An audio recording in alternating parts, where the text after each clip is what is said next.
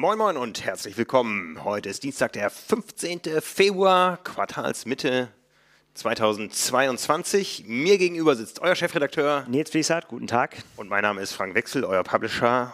Wir sitzen uns tatsächlich mal wieder gegenüber zum Podcasten. Ja, ich gucke so ein bisschen über Kreuz. Ich komme gerade von der Tempoeinheit. das sieht man ja Gott sei Dank nicht im Podcast. Aber ich fühle mich so. Wie viele Tage noch? Das weiß ich nicht. Ich habe keinen Countdown. Immer noch nicht? Nee, nee, nee. Das kommt und geht. Noch ein paar Wochen Training auf jeden Fall. Ja, ich bin jetzt natürlich in einer ganz, ganz blöden Situation, weil ich muss mich ja entscheiden zwischen dir und ja, in der Tat. vier anderen. Heute kam es raus, äh, ich meine, die Spatzen pfeifen es seit Monaten von den Dächern, spätestens seitdem wir darüber berichtet haben, hat man sich doch sehr viel Zeit gelassen, heute endlich mal nicht nur den Ort des Projekts Sub 7, Sub 8 zu verkünden, sondern auch das Datum. Der Ort ist aufmerksamen Hörern unseres Podcasts Carbon und Laktat längst bekannt. Wir reden über den Lausitzring, der in welchem Bundesland liegt? Äh, Brandenburg. Sehr korrekt, ja. muss ich selber nochmal überlegen. Ja, ähm, und wir wissen auch das Datum. Das ganze Spektakel soll sich nämlich abspielen am ersten Wochenende des Juni und da hast du ja schon Pläne. An einem großen Rennwochenende findet es statt. Ja, genau. Das Wochenende des Ironman Hamburg. Ja, also, ja, ich äh, bin noch ein bisschen überfordert da mit, mit der Situation. ja, also eigentlich Ironman Hamburg Pflichtprogramm, gerade wenn du startest. Und äh, ich habe auch gesagt, ich werde alles andere an Wettkämpfen dem Projekt Sub 7, Sub 8 unterordnen. Ja, noch ist es frisch. Wir werden, wir werden sehen. Ja, aber ich habe eben gehört, dass ich zumindest ein Auto dann wieder haben werde. Nach dann neun Monaten äh, wird es geliefert. Ähm, das heißt, äh, ja, ich bin zumindest so mobil, dass ich entweder nach Hamburg in die Innenstadt fahren könnte, was ich auch mit der S-Bahn könnte, ja, also oder eben auch zum Lausitzring. Ja. Ja, Sub 7, Sub 8, das Projekt ist vielen ähm, äh, von euch bekannt. Da gehen wir noch mal kurz drauf ein. Bevor wir dazu kommen, haben wir natürlich wieder einen Präsenter für euch. Ganz genau. Der Presenter für diese Folge ist nämlich der Laufradhersteller Arix, schon äh, bekannt bei euch. Und zwar geht es um ein ganz, ganz konkretes Produkt der Firma, um den Laufradsatz Superlight MIG 7878. Gibt es sowohl für Scheibenbremsen als auch für Felgen, Felgenbremsräder. Und äh, das Ganze ist eine Carbonkonstruktion. Wen wundert es in, den- diesen Jahren? Aber es ist eine besondere, denn sie ist äh, in Zusammenarbeit mit der Firma Munich Composites entstanden. Und das heißt, Munich sich nach Weltraum an. ja, ja, ist es, glaube ich, auch zum Teil. Äh, das ist ja bei diesen Firmen manchmal so, äh, wobei ich das nicht genau weiß. Was ich weiß, ist, dass, das, äh, dass die Spezialisten für geflochtene Carbonstrukturen sind. Ähm, und das bedeutet dann in der Tat, dass dieser Laufradsatz entwickelt, produziert und montiert in Deutschland ist. Also wirklich ein Made in Germany Produkt. Und ähm, ja, äh, Airix ist bekannt, dass sie ja im äh, Aerosegment zu Hause sind, auch eben, das sagt auch schon der Name des Laufradsatzes 78 deutet auf die Felgenhöhe hin, 78 mm hoch, gute Wahl für Triathleten. Also das Ganze ist äh, tubeless ready, das ist auch gut, kann man die Wahl, kann man mit oder ohne Schlauch fahren. Und bei der Reifenbreite ist man auch sehr flexibel, denn der Laufradsatz funktioniert mit Reifen bis zu 30 mm Breite, also richtig fett, für guten Rollwiderstand fürs Hinterrad. Ist ja durchaus mittlerweile üblich, dass man da 28 mm oder sogar auch schon 30 mm, wenn es das Rad hergibt, auch äh, fahren kann. Ähm, ja, was kann man noch sagen? Die, die Zutaten der Disk-Version, äh, das Ganze ist basiert auf einer Newman Fate Straypull-Narbe, äh, aufgebaut mit DT Swiss Aerolite Speichen, Sch- Speichen, Speichen ist das Wort, 24 vorne, 24 hinten, von Hand und mit ganz viel Liebe aufgebaut. Ähm, wird das Laufrad und das ergibt dann ein Satzgewicht von 1690 Gramm für die Disk-Version und etwas weniger für die Felgenbremsversion, 1652 Gramm. Also sehr, sehr gute Werte und das Ganze auch beim Preis. Die Disk-Version kostet im Satz 1449 Euro.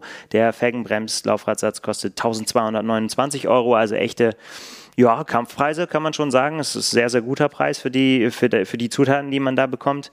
Und äh, wenn einem das noch nicht reicht, dann, wenn man sagt, ich möchte da noch ein bisschen ja, edleres Material rauskitzeln, dann kann man im Laufradkonfigurator sich den Satz auch mit anderen Narben und Speichen zusammenstellen. Da ist zum Beispiel die DT Swiss 180 mit Keramiklagern äh, im Angebot. Wenn man die haben möchte, kann man sich das damit aufbauen lassen wird dann noch ein bisschen teurer. Aber äh, ne, Qualität hat seinen Preis.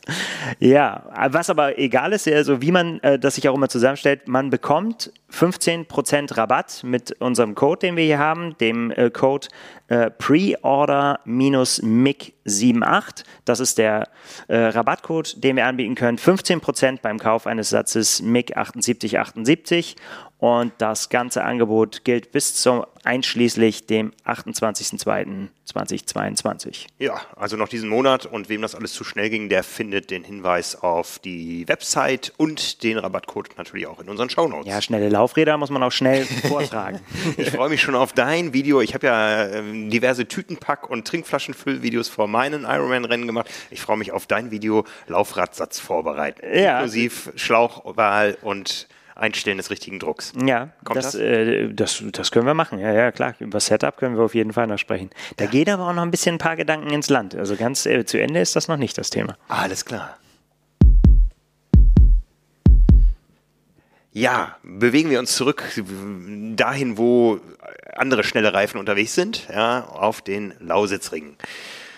Wie gesagt, heute wurden verschiedene Dimensionen des Rennens äh, bekannt. Ja, das Renndatum. Man verspricht sich höchstsommerliches Wetter von ja. diesem Wochenende, ähm, ja, Anfang Juni. Ja. Interessanterweise, wenn ich jetzt richtig, wenn ich es gelesen habe, 5.6. ist der, äh, ne? das müsste dann ja. Weather dependent, genau. Man hat sich also ein gewisses Fenster offen gelassen. Das kennen wir auch von anderen ähnlichen Projekten wie den äh, Marathonprojekten wo es um die Zwei-Stunden-Marke ging. 5. und 6. Juni ist doch Sonntag, Montag, richtig? Ja, genau, aber das ist Pfingstmontag. Pfingstmontag, also okay, ja. Trotzdem frei. ja. Äh, sollte es am Sonntag regnen, kommst du Sonntagabend rüber? wenn du mir einen Krankentransport, Liegentransport schickst, dann, dann, können wir darüber reden. Ja, also ja, ich habe immer gesagt, da bin ich dabei. Ich muss es mir nochmal genau durch den Kopf gehen lassen, aber es ist natürlich äh, spannend, weil das so ein Once-in-a-Lifetime-Ding wird. Ja, auf jeden Fall. Wir erinnern uns an unseren Trip ins Allgäu im letzten Jahr zum äh, Tri-Battle Royale, das werden wir so schnell nicht wieder vergessen. Nee, mhm. das, äh, das hat schon was. Also ja, das wird ja viel diskutiert, aber es wird auf jeden Fall ernst. Ne? Und ich meine, der Termin, jetzt wo er dann so offiziell ist, ist ja auch gar nicht so lang hinter der Weltmeisterschaft, wo ja, ja auch die entscheidenden oder ja, ein Teil der Protagonisten auf jeden Fall ja für Furore sorgen will. Ja, Christian Blumenfeld auf jeden Fall, der möchte da ganz groß angreifen. Ja, äh, Alistair Brownie startet er auch in Utah. Nee, ich glaube nicht. Ja, äh, Lucy Charles Barclay auf jeden Fall und ja. äh, Nicolas Spirik hat sowieso erst eine Langdistanz gefinisht in knapp über neun Stunden, glaube ich, neun Stunden vier auf Cozumel, ein paar Jahre schon her.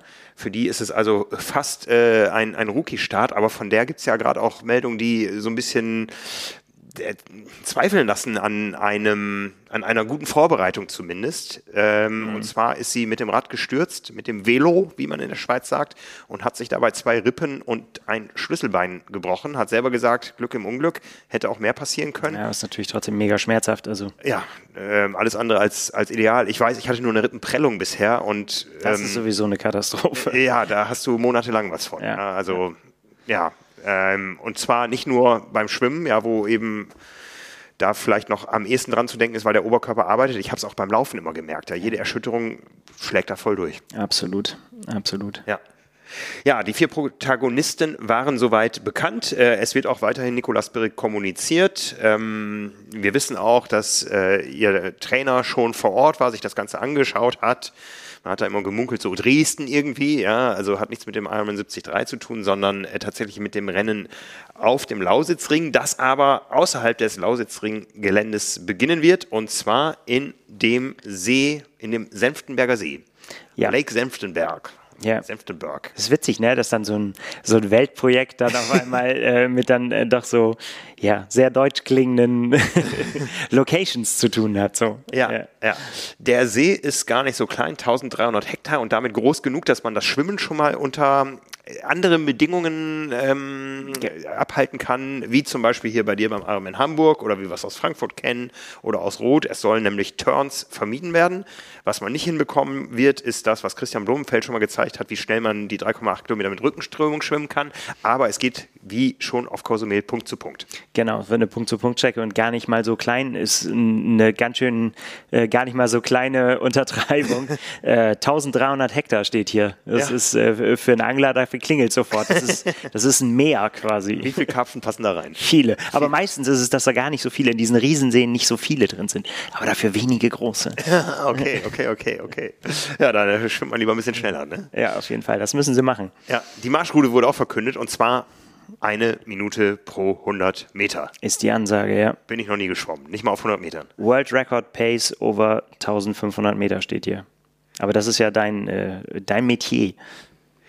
Ja, also die 1500 werden äh, doch äh, deutlich schneller geschwommen inzwischen, aber eine Minute pro 100 Meter, das deutet auch darauf hin, dass sich da natürlich äh, selbst vor einer Lucy Charles Barclay Pacemaker abwechseln müssen, sonst ist dieses Tempo nicht haltbar. Ne? Also jetzt gehen natürlich die Rechnereien los. Was sagt man, irgendwie 20 Prozent bringt Windschatten äh, oder Wasserschatten schwimmen, wenn man es denn richtig anstellt. Ne? Ähm, aber da ja, ähm, musst du letztendlich 38 Leute finden, die die Minute schwimmen können. Oder ähm, ich, ich bin sehr gespannt. Das, das ist ein ganz neues Gefühl für sie, wenn sie dann äh, Wasserschatten schwimmen muss. Normalerweise gibt sie den ja. Ja, ja, ja, genau, ja. genau. Ne? Also äh, das ist so das, was als nächster Schritt angekündigt wird von einzelnen Athleten auch. Wer hilft mir dabei? Ja, ja? genau. Weil, das soll tatsächlich jetzt auch in den kommenden Tagen irgendwann kommen. Äh, Lucy Charles Barclay hat dazu ein kurzes Statement gemacht, dass sie ja dabei ist. Ich habe von Christian Blumfeld auch gelesen, dass es da auch ein Camp in der Sierra Nevada wieder geben soll mit seinen Teamkollegen in Anführungsstrichen, die ihm dann dabei helfen werden. Also ja, also da, da wird es auf jeden Fall noch ein, bis dem, auf dem Weg da, dorthin noch einige Verkündigungen geben und äh, man darf dann einfach weiter spekulieren, wie sie das denn wohl alles so anstellen. Ja, dann geht es vom See ungefähr 10 Kilometer, haben wir gesehen, Richtung Ring, Richtung Lausitzring, ein, äh, eine Rennstrecke, die sowohl von der DTM schon genutzt wurde, aber auch sehr viel für Testfahrten. Ja, das Ganze trägt auch den Namen Dekra Lausitzring. Dekra ist ähm, ja, Sponsor. Sponsor und äh, bekannt aus, aus dem Motorsport oder auch aus äh, verschiedenen Gutachten, wer mal ein Leasingfahrzeug zurückgegeben hat, äh, wie ich kürzlich, ja, bevor ich dann wusste, wie lange ich auf mein nächstes warten muss, äh, der weiß, äh, die prüfen da ganz genau.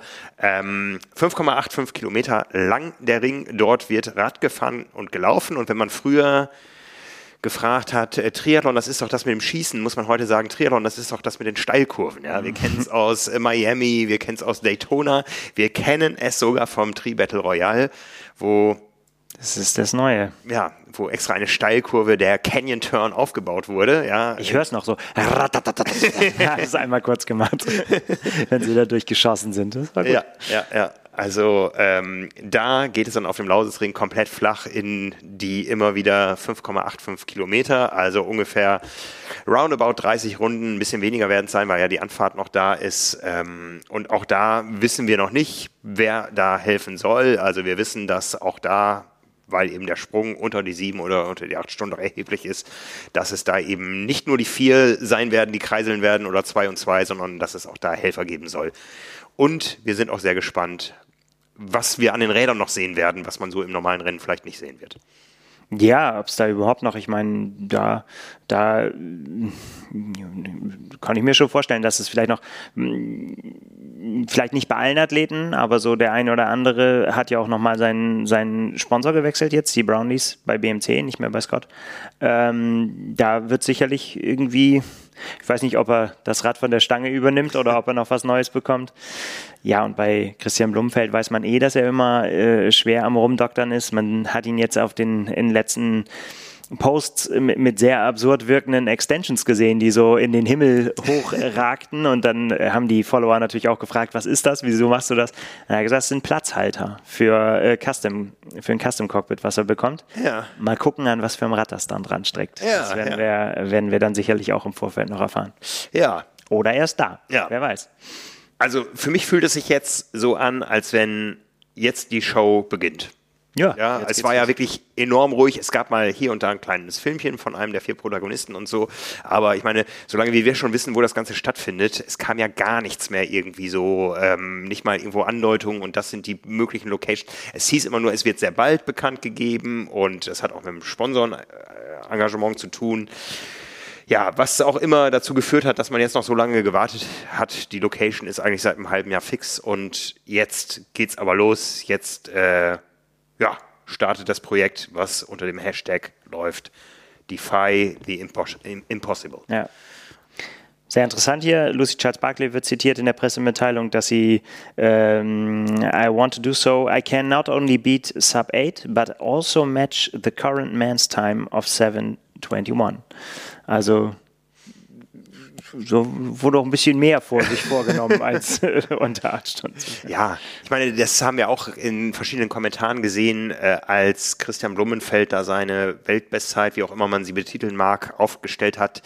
Da hieß es ja sehr viel, ähm, jetzt können die sieben Stunden kein Ziel mehr sein, wenn man wirklich da alle Mittel ausschöpft, äh, um äh, für Speed zu sorgen, dann muss das Ziel schon deutlich ambitionierter sein, weil alles andere wäre lächerlich.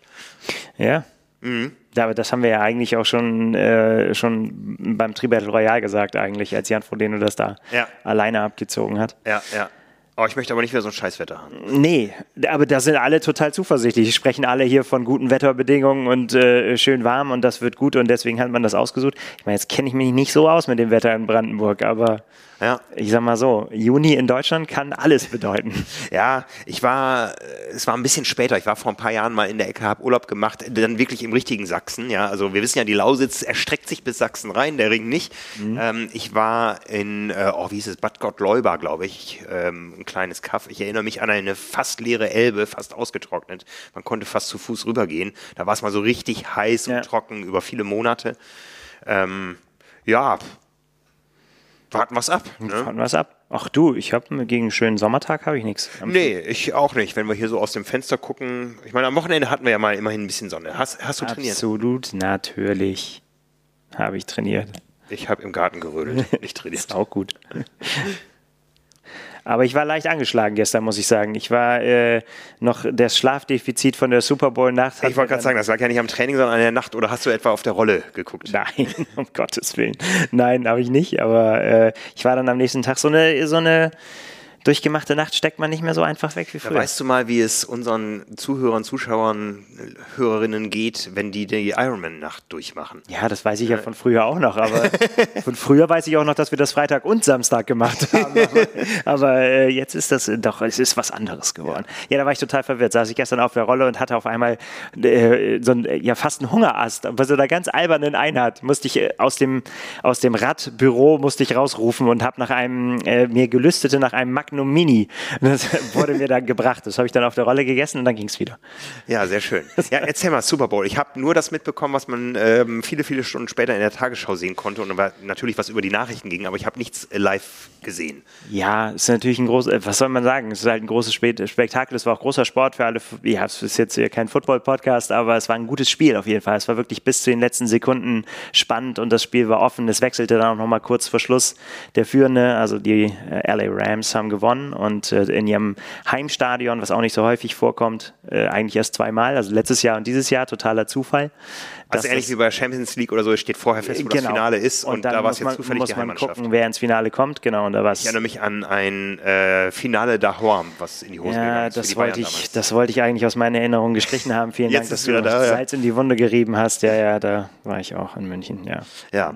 Genau, äh, zurück zum Super Bowl. Ja, ja, ist natürlich ein Riesenspektakel. Ne? Das ist, äh, wenn man sich das kann man eigentlich mit fast keinem anderen sportlichen Ereignis kann man das äh, vergleichen. Ich, ich habe die Zahlen jetzt nicht im Kopf, aber das haben mitten in der Nacht haben das über zwei Millionen Leute in Deutschland geguckt live im in Fernsehen. Deutschland, ja, ja, weltweit über 100 Millionen hieß es oder 100, Milliarden. hunderte Millionen hieß es. Also, ja, genau. äh, nicht 100 Milliarden, ja genau, 100 Millionen. Ja, aber das ist tatsächlich Deutschland ist ein Riesenmarkt für Football, der größte außerhalb der USA kann man sich gar nicht vorstellen für so ein kleines Land. Ja, ja. Deswegen. Zumal es ja den Sport aktiv fast nicht gibt. Ja, es gibt. Naja, es, ähm, also nicht so als, es gibt, das wird auch immer mehr und mittlerweile gibt es ja auch die European League of Football. Das ist im Sommer quasi im letzten Jahr aus dem, ja, aus dem Boden gestampft worden, eine, eine neue Liga, die quasi so die, die Zwischenzeit füllt im Sommer, wenn die NFL Pause hat. Äh, ist eine Mischung aus deutschen Spielern, auch, ja, werden auch ein paar eingekauft, aber nicht so viele. Es liegt schon der Fokus auf deutschen Spielern. Also die NFL hat Pause und die Fußballstadien auch. Ja, so ungefähr. Und ja. nee, das, das wird, ja, und das wird in, in kleineren Stadien ah, gespielt. Also es ist jetzt nicht in Bundesliga-Stadien, wie es damals schon mal war,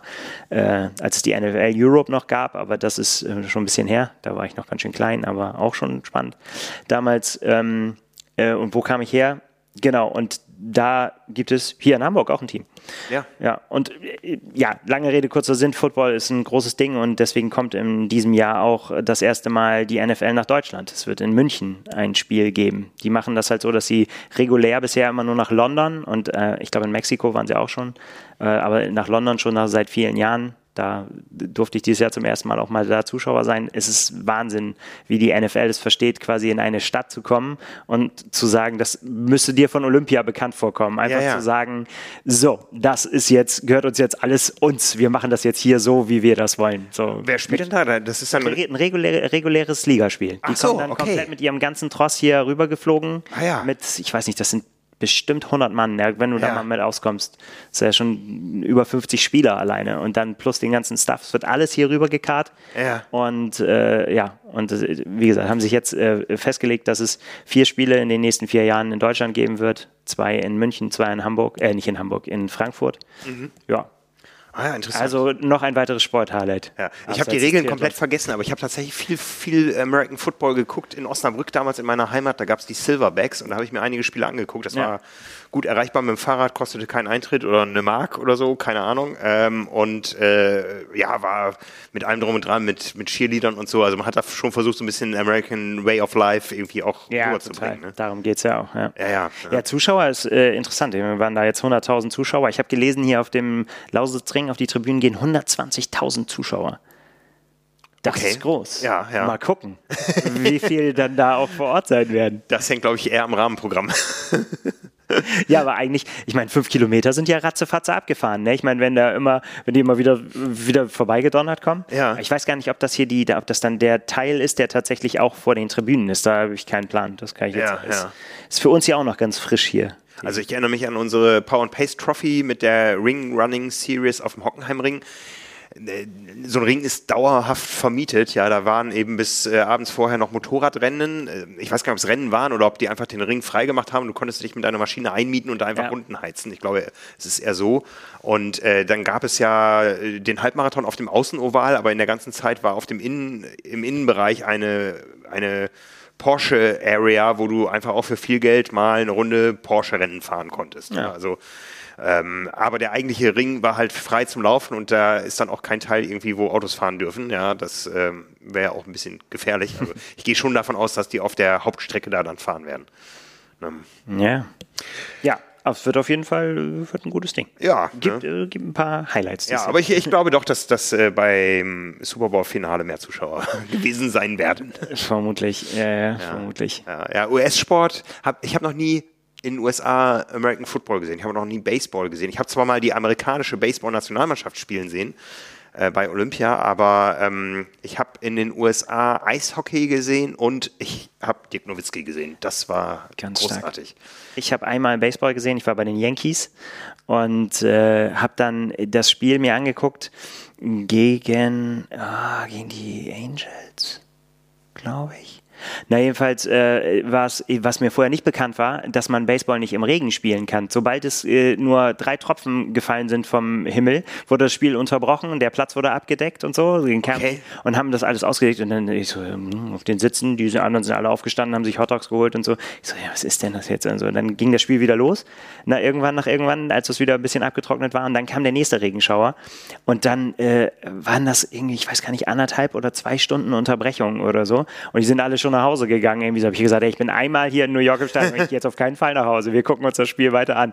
Und dann haben wir da gesessen und gewartet. Und am Ende hat das, glaube ich, fast sechseinhalb Stunden gedauert oder so, das Spiel, aber ganz fantastisch. Am Ende, die, äh, die Yankees haben gewonnen mit einem, äh, es war, war, dann der letzte Schlagmann war am Start und dann, äh, er, er, musste jetzt, die Bases waren besetzt und er musste das Ding jetzt quasi äh, treffen, weil sonst haben sie nicht genug Punkte. Und dann hat er, dann tatsächlich haben sie vorher auf der Anzeigentafel äh, Rocky eingespielt, wie Adrian im, im, im Krankenbett liegt und, äh, und Rocky sagt, was, was kann ich machen und so. Und dann sagt sie, du kannst was für mich tun, Rocky gewinne, gewinne. Und das ganze Stadion durchgedreht. Die fünf Leute und ich, die noch da waren und meine Frau.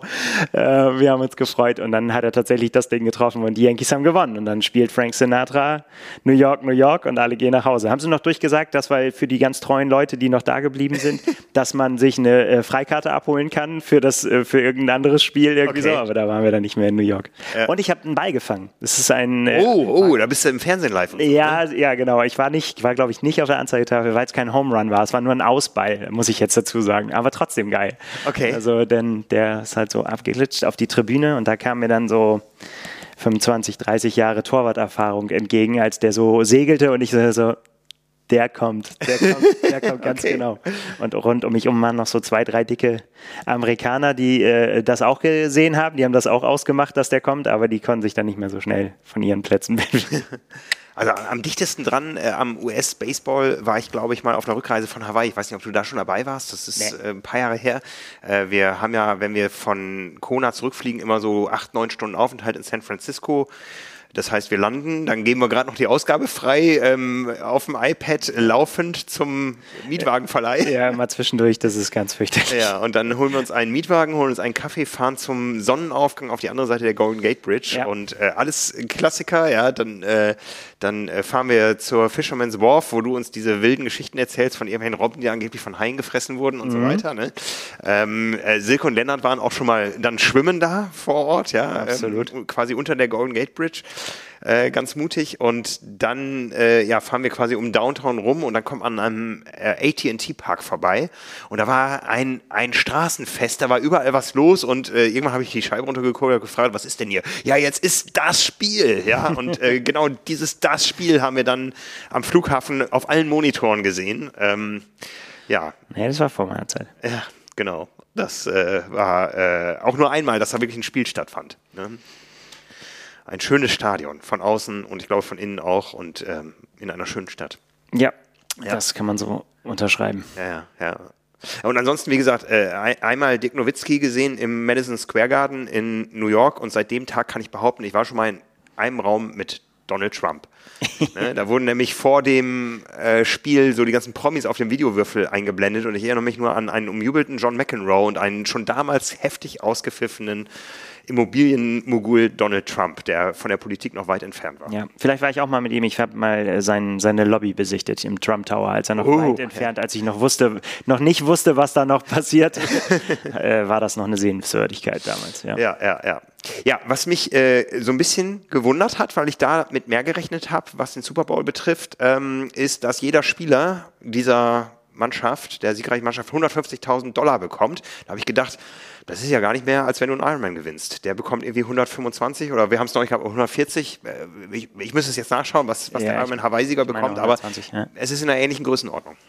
Ja, wie gesagt, sind aber auch über 50 Spieler, ne? Okay. also nur im aktiven Roster, plus die, äh, plus die Leute, die noch äh, dann im Practice Squad sind und äh, ja, sind ein paar mehr. Ja, okay. Und äh, der eine oder andere verdient ja auch so ganz gut. Wobei die Rookies, das, äh, die verdienen gar nicht so viel, wie man meinen würde, wenn man frisch reinkommt. Kommt es bei denen darauf an, es wird ja gedraftet.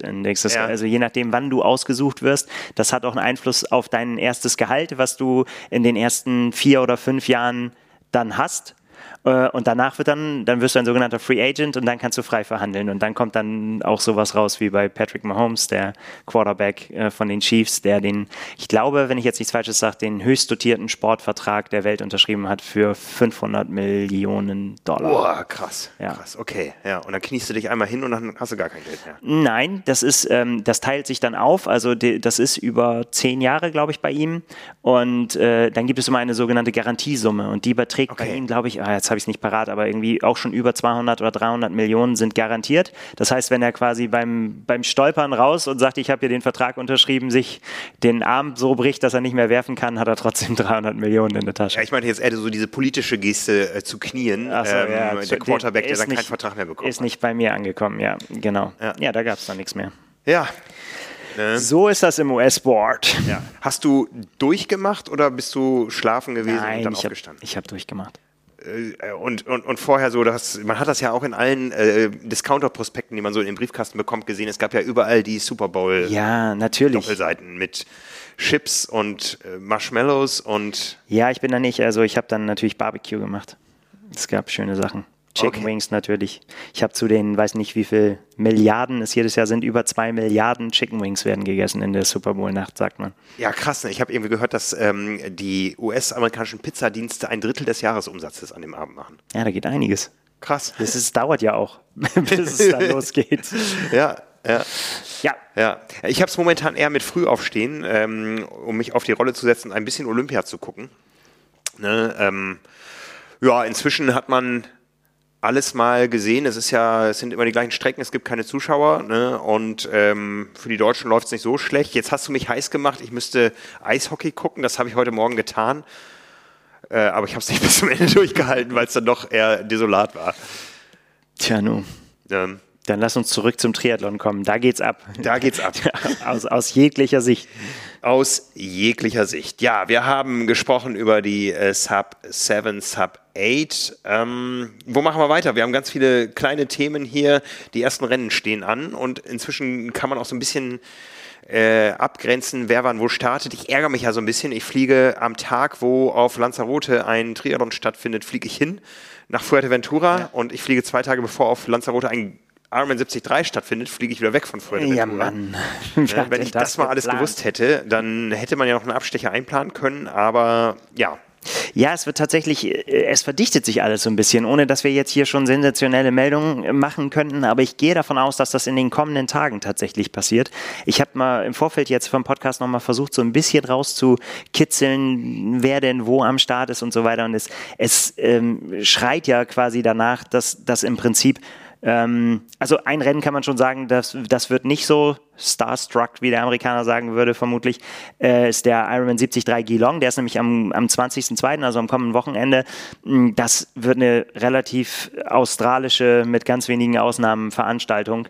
Ähm, da sind zwar auch dann große Namen auf der Startliste, also bei den Frauen äh, Ellie Salthouse, Emilia Watkinson, äh, also doch schon auch Namen, die äh, international, wo es auch international klingelt, bei den Männern äh, Josh Amberger, Sam Appleton, Steve McKenna, ähm, Tim van Berkel, Oh, Levi Hauwert ist auch dabei, der schönste Triathlet der Welt.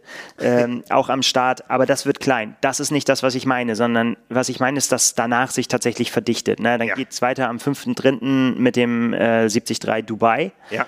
Und äh, da haben wir in anderen Medien tatsächlich gelesen, in einem Interview mit äh, Christian Blumenfelds Trainer, dass es sein kann, dass er da startet ja. und dass er da sein Saisondebüt gibt.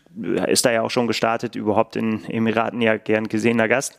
Ähm, also das wäre. Das war, glaube ich, sein erster Durchbruch so auf der Mitteldistanz damals, wo er, ich weiß nicht, es war Weltbestzeit, glaube ich. Das war Bahrain. Das war Bahrain? Ja meine ich. Ja, in Dubai ist er aber auch schon gestartet. Auch schon, ja, ja, ja klar. Ja.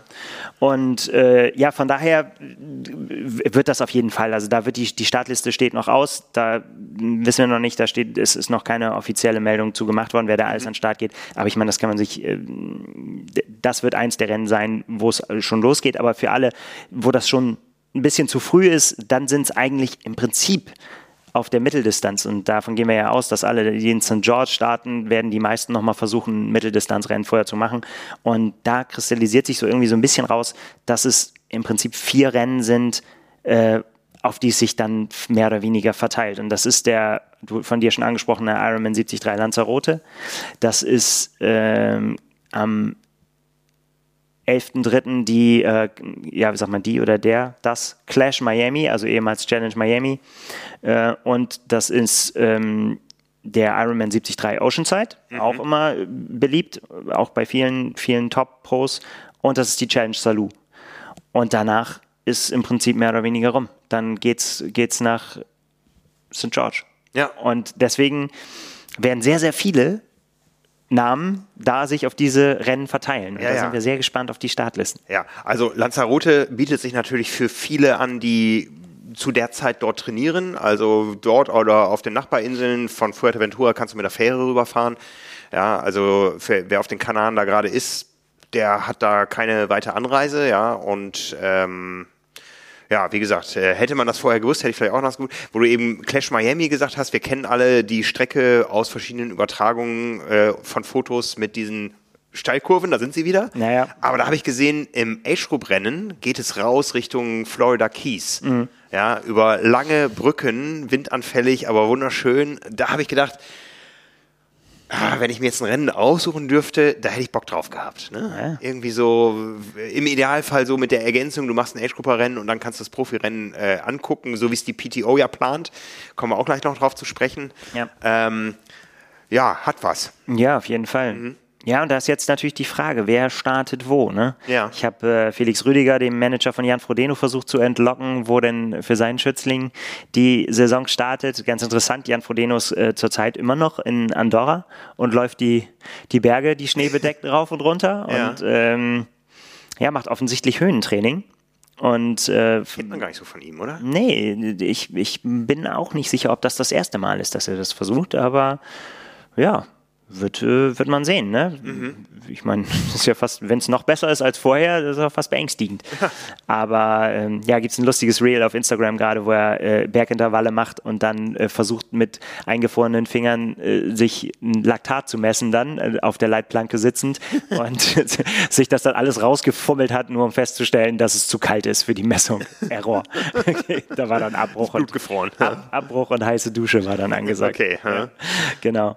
Ja, und äh, ja, das Einzige, was ich rauskriegen konnte, ist, dass er äh, ja voraussichtlich äh, einige Wochen äh, vor St. George noch ein Rennen macht. Ja, und das kann dann alles heißen, aber eigentlich kann es nur eins dieser Rennen sein. Und das, klar, was kommt dann in Frage? Weiß nicht. Also eigentlich im Prinzip kommt alles, kann es alles sein. Es könnte Lanzarote sein, da ist er damals beim, beim Ironman am Start gewesen, als er den äh, noch validieren musste. Eine der, der letzten sportlichen Niederlagen damals. Wir erinnern uns an das nicht reingefummelte Visier seines Aerohelms Oh ja, und da oh wurde ja. er von Jesse Thomas äh, geschlagen. Ja. Ja, ja, ja. Der aber großen Wert darauf legt, dass es jetzt ja schon viele Jahre her ist und dass man jetzt auch langsam mal daran äh, aufhören könnte, an dieses Visier zu erinnern, sondern einfach nur sagen könnte, Jesse Thomas hat Jan Frodeno geschlagen. Ja, also das jetzt langsam reicht's. Mit einem Augenzwinkern natürlich. Ja, ja. Ja, und äh, Clash Miami äh, hat er letztes Jahr gewonnen. Ne? Wir erinnern uns noch an die komplizierte Anreise damals und dann ähm, ja fulminanter Auftritt da. Ja. Äh, Oceanside war er selber schon äh, auch am Start, auch mit nicht so guten Erinnerungen, ne? ausgeschieden damals. Ja. Mit Platten und Rücken und alles drum und dran und ein Lionel Sanders mit Tränen in den Augen, weil er ihn damals versägen wollte. ähm, ja, und die äh, Challenge, Challenge Salou, Spanien, Spanien, ne, liegt Herrn Frodeno. Auch spannend. Das ist dann aber so Last Exit, kann man, kann man fast sagen. 3. April. Ja, Ja, da bleibt nicht mehr viel Zeit. Das sind Eins- fünf Wochen. Eins von denen wird es werden. Und also es wird auf jeden Fall ja so sein, dass irgendwo auf jeden Fall mehrere große Namen immer aufeinandertreffen, auch wenn wir sie jetzt noch nicht kennen. Ja. Ich habe versucht für Lanzarote nochmal die, an, die, an die aktuelle Startliste zu kommen. Es gibt schon eine, da, da stehen auch ein paar äh, Profis schon drauf. Also ich kenne eine ausgewiesene Pro-Liste, aber sie stehen in der normalen Startliste. Sind so die prominentesten äh, sind äh, ähm, Florian Angert und eben Lucy Charles Barclay, die ja auch da quasi mehr oder weniger zu Hause ist. Ähm, und die auch meines Wissens auch beim äh, Volcano-Triathlon äh, starten wird. Die werden ja beide vom Club La Santa äh, gesponsert. Und äh, ja, ich habe da versucht, mal bei denen nachzufragen, ob ob es ne, ob's schon ein paar mehr Namen gibt und dann gesagt, ja, es gibt, es gibt mehr Profinamen für beide Rennen, aber noch nicht heute. Okay. Also schauen wir mal, was da so die nächsten Tage noch passiert. Ja. Ja, es geht los und macht uns heiß natürlich. Und ähm, ja, wir haben uns auch verschiedene Sachen überlegt, wie, wie und in welcher Form wir da über das sportliche Geschehen in den nächsten Wochen berichten werden. Dazu später mehr. Äh, wir haben die PTO eben schon mal anklingen lassen. Ja. da gab es auch noch mal das ein oder andere, ähm, was sich äh, getan hat, nachdem wir ja schon verkündet haben, dass es in diesem Jahr parallel zur PTO Pro Tour auch Age-Grupper-Rennen geben wird über die neue Distanz, zwei Schwimmen, 80 Rad, 18 Laufen oder das Ganze ein Viertel der Distanzen, quasi eine Sprintstrecke, etwas modifiziert gegenüber den klassischen Sprint- und Mitteldistanzen. Das Ganze findet statt ähm, in Edmonton, Kanada, in einer Triathlon-Traditionsstadt. Mhm. Äh, in Dallas. Dallas, ja, ich, äh, ich wollte gerade Chamorin sagen, aber nein, es ist ja, es heißt ja jetzt. Ja, es heißt Bratislava. Genau. Also, weil Bratislava ist da um die Ecke und ich glaube, da haben sie einfach die größere Stadt genommen. Aber es ist, findet ja in der X-Bionic Theater, wie, das, wie der Hotelkomplex heißt, statt und der ist genau. halt äh, um die Ecke in Chamorin. Ja, und zwar, und das habe ich jetzt auch erst äh, wirklich äh, geblickt, nachdem wir den Terminkalender nochmal angeschaut haben, äh, unabhängig von The Championship in diesem Jahr. Es gibt also wirklich ein PTO Collins Cup Wochenende und äh, The Championship nochmal zu einem anderen Termin. Ja, ja und ähm, eben, wir haben das ja damals mit dem ähm, PTO-CEO, schweres Wort, ja. Ähm, haben wir ja drüber gesprochen, über eben diese Age-Gruppe-Rennen und äh, dass äh, es ja, attraktiv, sehr, sehr attraktiv werden soll, dass es äh, Champion, trotzdem Championship-Charakter haben soll. Also mit den großen Marathonveranstaltungen und WM-Rennen dieser Welt hat man sich verglichen und hat ja. gesagt, ja, das ist es, äh, das, was wir anstreben. In diese Richtung soll es alles gehen. Und wir wollen trotzdem, was die Startgebühren angeht, ein bisschen günstiger bleiben als eben diese Top-Rennen.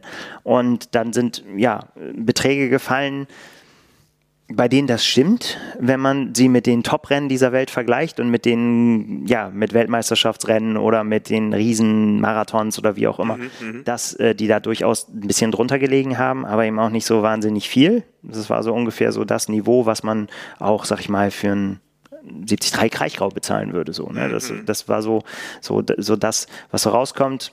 Ich habe damals schon so während des Interviews gedacht, so, ja, okay, das, äh, ja, es ist auf jeden Fall mal nicht teurer, aber es ist jetzt auch kein so ein gigantischer gigantischer Vorteil, muss man aber drauf ein bisschen vielleicht noch abwarten, was so dieses Gesamtpaket ergibt mhm. und was da alles so drin ist und so, habe ich gedacht. Ja, das haben sich offenbar auch äh, der eine oder andere aus dem Athletes Board der PTO gedacht, denn ähm, es kam eine Pressemitteilung der PTO, wo es hieß, ähm, ja, unser, unser Athletes Board hat sich bei uns gemeldet und hat gesagt, die Startgebühren sind zu hoch. Man kann nicht sich vom Start weg mit Top-Rennen und äh, weltbewegenden Ereignissen vergleichen, ohne vorher geliefert zu haben, sondern erst liefern und dann vergleichen. Mhm. Und deswegen hat die PTO mal ratzfatz die, die Startgebühren um 50 Prozent gesenkt. Also alles für die Hälfte. War ein interessanter Move, fand ich. Ja, ne? Ähm und schon wird es dann doch ganz schön günstig, also im, ja, im Vergleich zu ne, anderen Rennen. Im Vergleich zu anderen Rennen, aber auch im Vergleich zu anderen äh, Sportarten. Wenn wir jetzt an Nordamerika denken, da kostet ja jeder Marathon locker 200 Dollar. Ja, ja, das, ist, das ist das Problem. Wenn du das natürlich weltweit begutachtest, sind die natürlich die Gebühren auch, das geht ganz weit auseinander. Ja, ja. Das ist es halt so. Ja, ja. Ist ja schwer dann auch ein Mittelmaß zu finden. Ne? Du wirst nicht in jedem Land dann sagen, dass jeder sagt, boah, ist aber günstig. Ja. Ja. Aber wie gesagt, das Athletes Board hat äh, sich gemeldet und gesagt, so geht es nicht. Ja. Wirklich sehr interessanter Move, ne? Ähm, dass, dass tatsächlich die, die Profis sich dann für die Age-Gruppe einsetzen. Ähm, hat was, finde ich gut. Ne? Ja. Man weiß natürlich nicht, wie es hinter den Kulissen sowas abläuft. Ja, ne, das äh, kann man natürlich jetzt hinterfragen und mal genau nachbohren oder so. Da würden wir wahrscheinlich keine Antwort drauf bekommen. Ähm, aber ähm, es, es, es wirkt erstmal, wie gesagt, die PTO hat ja schon damals, als sie bestrebt waren, den Ironman zu übernehmen, gesagt, die Age-Grupper gehören genauso in unser, unser Portfolio. Dann ist erstmal das ganze Profi-Geschäft aufgebaut worden. Jetzt kommen die Age-Grupper wieder zum Zuge ins Spiel und ist ja nur gut. Ne? Ja, also. wir mal sehen. Vielleicht äh, hat das alles auch mit dem Anmeldeverhalten zu tun. Keine Ahnung. Wir werden ja sehen, wann da irgendwann der Sold-Out-Stempel drauf ist. Ja. Ähm, das muss man mal äh, abwarten. Vielleicht äh, auch eine zweite Maßnahme, die jetzt gerade reingetröpfelt ist. Äh, man kann quasi drei, wenn man, wenn man drei Freunde, Freundinnen findet, die mit einem sich anmelden, dann äh, bekommt man einen Startplatz umsonst. Also quasi, ja, bei, by three get, get one nee, wie heißt das ja? Buy three, get one free. Ja. so. Also sprich, wenn man sich anmeldet, kriegt man irgendwie so einen Code, wenn ich das richtig verstanden habe. Und wenn dann noch drei weitere sich mit dem Code anmelden, kriegt der, der den Code ausgelöst hat, sein Rennen umsonst. Ja, ja.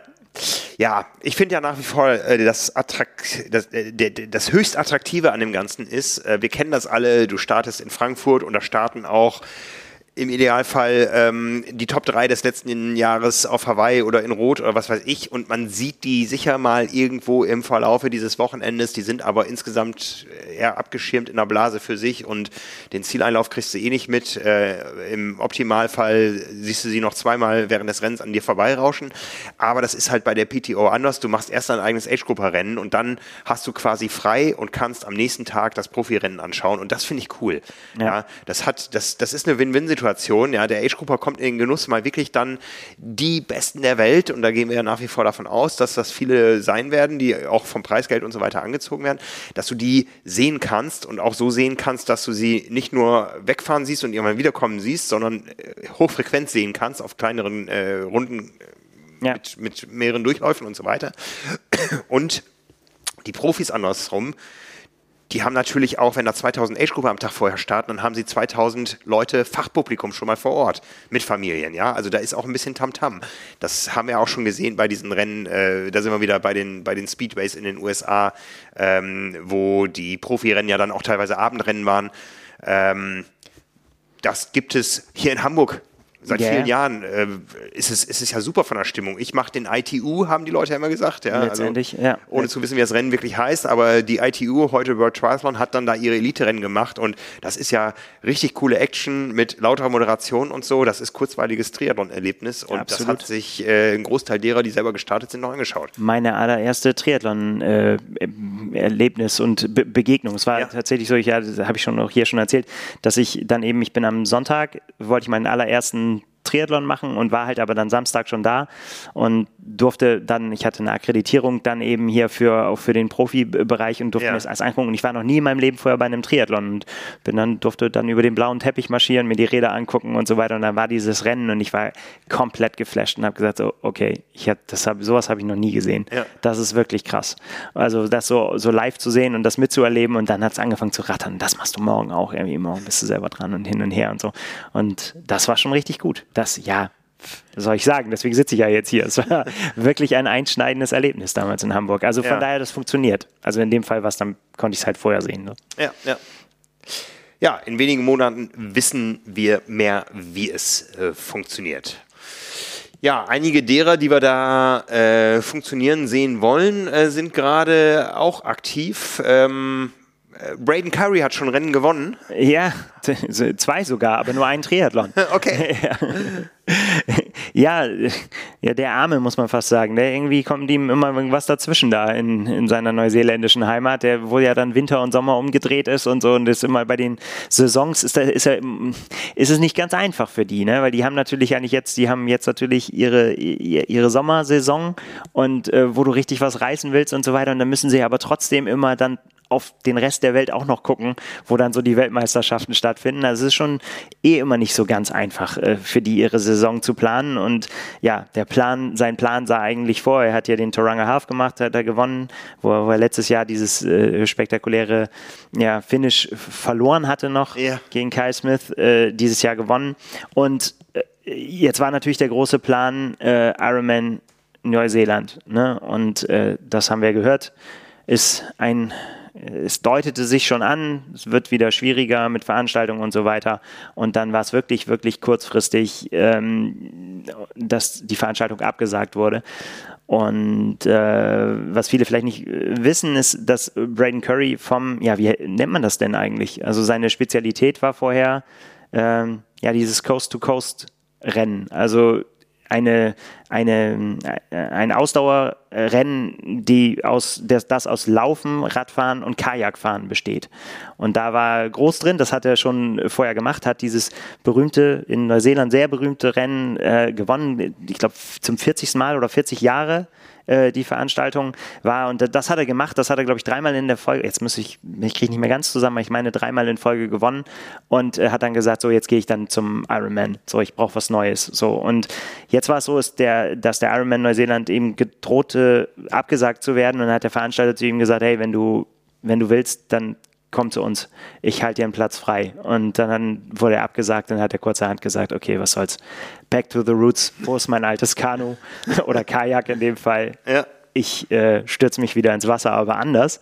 Und hat dann wirklich ohne spezifische Vorbereitung, ohne Trailläufe, ohne das, was es eigentlich dafür braucht, dann seine Ironman-Form genommen und hat sie da an den Ring geworfen und äh, hat gewonnen. Ja. Mit relativ großem Abstand sogar. In 9 Stunden 45, 23 eben diese Kombination aus Laufen, Radfahren, Trailrun, Radfahren, Kajak, Radfahren und dann ins Ziel mit dem Fahrradhelm. Das sieht ein bisschen komisch aus, aber naja. Ja, sein vierter Sieg bei dieser Traditionsveranstaltung. Extrem spannender Athlet, finde ich. Der, der immer noch so ein bisschen auch hierzulande so ein bisschen unterm Radar und ja. auch das, was er dieses Jahr, ich war ja in Rot und da sollte er eigentlich, das war ja auch so ein Move, dass er gesagt hat, ja komm, dann packe ich alles ein, dann geht es halt nochmal nach Europa, so mhm. als, als mhm. dann alles nicht so lief, wie es laufen sollte mhm. und äh, dann hat er ja Rot gemacht und das war gar nicht sein Tag da und, und auch, in, ich glaube in Salou ist er glaube ich Fünfter geworden. Also, ja, aber immerhin schon mal Fünfter auf Hawaii 2018 schon geschnuppert, mhm. nach oben Mhm. Sehr, sehr guter Läufer. Ja, der, der, bringt schon einiges mit. Ist auch für St. George qualifiziert. Ja. Schauen wir mal. Ja. Auf jeden Fall jetzt mit einem sehr außergewöhnlichen Sieg. Außergewöhnlicher Sieg. Außergewöhnliche Athleten. Du hast was Neues ausgegraben von Lionel Sanders.